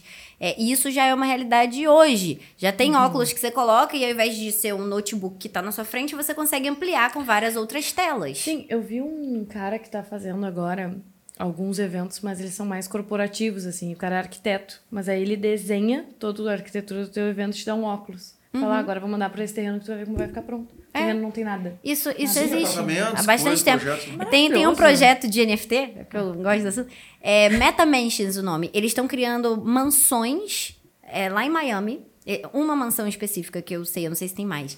Mas eles compraram o terreno, estão fazendo uma mansão de não sei quantos milhões de dólares. E essa mansão também tem a versão dela no metaverso. Rai, qual que é a diferença de eu ter a mansão no metaverso e ter um projeto 3D da, da mansão? O projeto 3D você não consegue convidar os seus amigos para uma festa no metaverso. E a mansão, a réplica, é tipo idêntica. Então, quando você vai visitar o terreno lá, você coloca o óculos ou você vê ali pelo site e você consegue ver exatamente aonde que vai tal janela, onde que vai tal coisa, sendo que é só um terreno lá agora. Só que quem comprar a mansão física vai ganhar esse NFT que tá no metaverso. E aí você vai ter a réplica da sua casa no metaverso. E aí você vai poder fazer o quê? Festinha igual eu fiz. Mas pra pessoa conhecer a sua casa. Tipo, vai ser a sua casa. Réplica dela ali dentro. Achei isso surreal. Surreal. Então, Surreal. depois de Não quero falar duas horas de enlouquecimento. Olha, eu já, eu já fiz seis horas de live. Tipo, eu fico. Então, assim, a pessoa gosta de falar, entendeu? Mas é que é, é uma expansão de oportunidades, né? Tipo assim, eu fico viajando aqui, eu, Sim, eu é, penso qual- em tanta coisa, o que, que eu vou fazer? a gente coisa. ainda não sabe. É tanta isso. coisa que vai ser feita Oi. que a gente não consegue nem imaginar tudo, negócio. todas É as isso aí, é isso possibilidades. é isso aí. Exato. A gente Tudo tem que começar pelo básico, eu- pela pulseira. Pela Então, organização isso. do evento. E tudo que ela vai falando, eu penso, hum, talvez se, hum, e aí eu vou ficar Plantei a sementinha. Sim. Eu Esse era o falei meu papel, início, né. Esse era o meu trabalho aqui hoje. Se eu plantei a sementinha aí na sua cabeça também. Ah, fala aí nos comentários que eu quero saber. Rai, obrigado mesmo. Parabéns pela pessoa, pela energia, pela, pela vontade de ensinar, que eu acho que isso. ah, esse podcast existe para isso. Porque antigamente era eu falando para câmera, porque eu queria falar a verdade sobre algumas coisas. E aí o podcast nasceu para trazer pessoas de verdade que contem histórias de verdade, independente do que sejam. Mas que realmente tragam, e as pessoas que me veem, vê, ah, nos, nos veem, enfim, ah, um estalo, um empurrãozinho, uma mensagem. Eu sempre falo assim, cara, eu já li livro de 600 páginas que ficou um parágrafo. Eu já vi podcast de 5, 6 horas que ficou uma frase, né? Que não, não, não sai com um monte de anotação, mas foi importante. Né? Eu olho para minha pilha de livros lá e digo, ah, esses livros aqui... Eu lembro... De alguns eu não lembro de nada, e eu digo, ah, mas esse aqui foi muito bom. Então, que... cada pessoa tem um momento, né? É. da costela quebrada, não sei do que, blá, blá. Então, que se nessas duas horas que a gente ficou aqui, que alguém tenha pego um, um Alguma insight, coisa, pra é. mim já, já valeu todo. Uma coisa que é legal falar, que eu comecei inclusive a palestra com isso, se vocês quiserem depois pesquisar, uma entrevista do Bill Gates em 1995 falando da internet. E as pessoas rindo dele. Hahaha, você já ouviu falar de rádio? Já ouviu falar de gravador e revista? Quando eu falo de NFT, metaverso e blockchain, é isso. Bill Gates falando de internet em 1995. Então é só tipo, não descartem, achando que é coisa de doido, que é coisa de tipo, hahaha, que ridículo isso. Deem uma olhada, aprofundem aí um pouquinho, porque vocês vão ver que, que vale a pena, vale a pena. Ô, Rai, deixa tuas redes sociais, teu canal, enfim, tudo aqui onde a galera pode te achar, porque depois a Anne Bianchi coloca pra nós em- os links aqui, os Aí, eu vou textos. atrás também, a trilha. É arroba Raiawad, R-A-I-A-U-A-D, em todas as redes. Viu que nós passamos duas horas e não pronunciamos o sobrenome dela. Estratégia, né? Raiawad. Mas vai estar aqui o link, pessoal, vai estar aqui por aqui. Ah, agradecer a todo mundo que nos acompanhou até agora. Não se esqueça, Paloma Mânica, que o Gabriel tá quase ali, vai, vai nos abandonar. Se inscreve no canal, Paloma. Faz alguma coisa. Poxa, Fa- é isso se que eu falo. sabe? Um NFT, tu pode ganhar, se inscrever na nossa Vai, lá, tá vai no canal da Rai, se inscreve no canal da Rai também. Mas eu não entendi nada. Vai lá no Por canal isso. da Rai. Vê, eu já peguei o Instagram dela, já vi uns 5, 6 vídeos antes de entrar aqui pra entender sobre mais ou menos o que a gente ia. Então é, é realmente assim. É, é para iniciante, tem um livrinho ali, né? Um- Blockchain for babies, Isso blockchain aí. para bebês. e aí tem um livrinho ali que explica também, então assim, muito legal. Então, vão no canal do YouTube, vão, a gente vai botar todos os links aqui, mas enfim, deem uma sondada, porque é mega importante tu, é, tu saber quando vai sentar numa uma roda, pelo menos entender o que estão falando, né? Se não quiser aprofundar muito. O que tá acontecendo mas é o que o mundo, para onde o mundo tá indo. Então, mais uma vez, muito obrigado, Rai, por estar aqui. De Tá? nada, obrigada a vocês pelo convite. Paloma Mônica, muito obrigado. Ah, muito obrigada, Rai, também. Muito obrigada, tu também. Mas, Rai, sério, muito fantástico. Muito obrigada por toda a paciência que a gente fez milhões de resenhas aqui, risadas e tal do assunto. Nossa, muito fantástico. Muito obrigada por ter me deixado ver como é o metaverso. Me ajudou. Isso é expansão de consciência e com certeza plantou uma semente em mim. Tenho certeza que quem vai assistir isso aqui, inclusive a minha irmã, vai assistir, porque ela que faz os nossos cortes, ela vai entrar em parafuso e ela vai me ligar. Eu já conheço. Então vou estar esperando essa ligação para a gente ir atrás de ti, inclusive. E se gerar alguma dúvida qualquer, tanto de vocês quanto de vocês que estão aí assistindo, pode me mandar mensagem, sou eu que respondo todos os comentários de todos os vídeos, todos os inbox, tudo. Eu super acessível. Então perguntem mesmo, porque eu gosto de saber o que, que as pessoas querem saber. Porque aí isso me ajuda, ajuda. a gerar Claro, conteúdo, ser me muito- ajuda. É bom a- pra todo mundo. É, bom, pra ti, todo pro mundo. algoritmo, pra pessoa, pra todo Bom mundo. pra todo mundo. Então perguntem. Perguntem assim mesmo. que se abre um papiro amanhã. E aí, Gabriel? Quem que nós vamos agradecer das, das empresas aí, Gabriel? Ah, eu já falei pra ela, ó, esse episódio. hum. Dona Anne Bianchi, arroba Anne Bianchi, bem facilzinho. Já vai e me segue também, né? O Gabi.rec e Gabriel Souza Filmes, porque a gente trabalha com casamentos. Essa agora é a época dos casamentos. Inclusive, eu te falei pra, pra Rai hoje que a gente fez um casamento de carioca sábado passado e tava, ó, espetáculo. Invadiram a serra, não foi? Foi isso aí. Gente, obrigado, obrigado de todo o meu coração. Grande beijo. Tchau, tchau.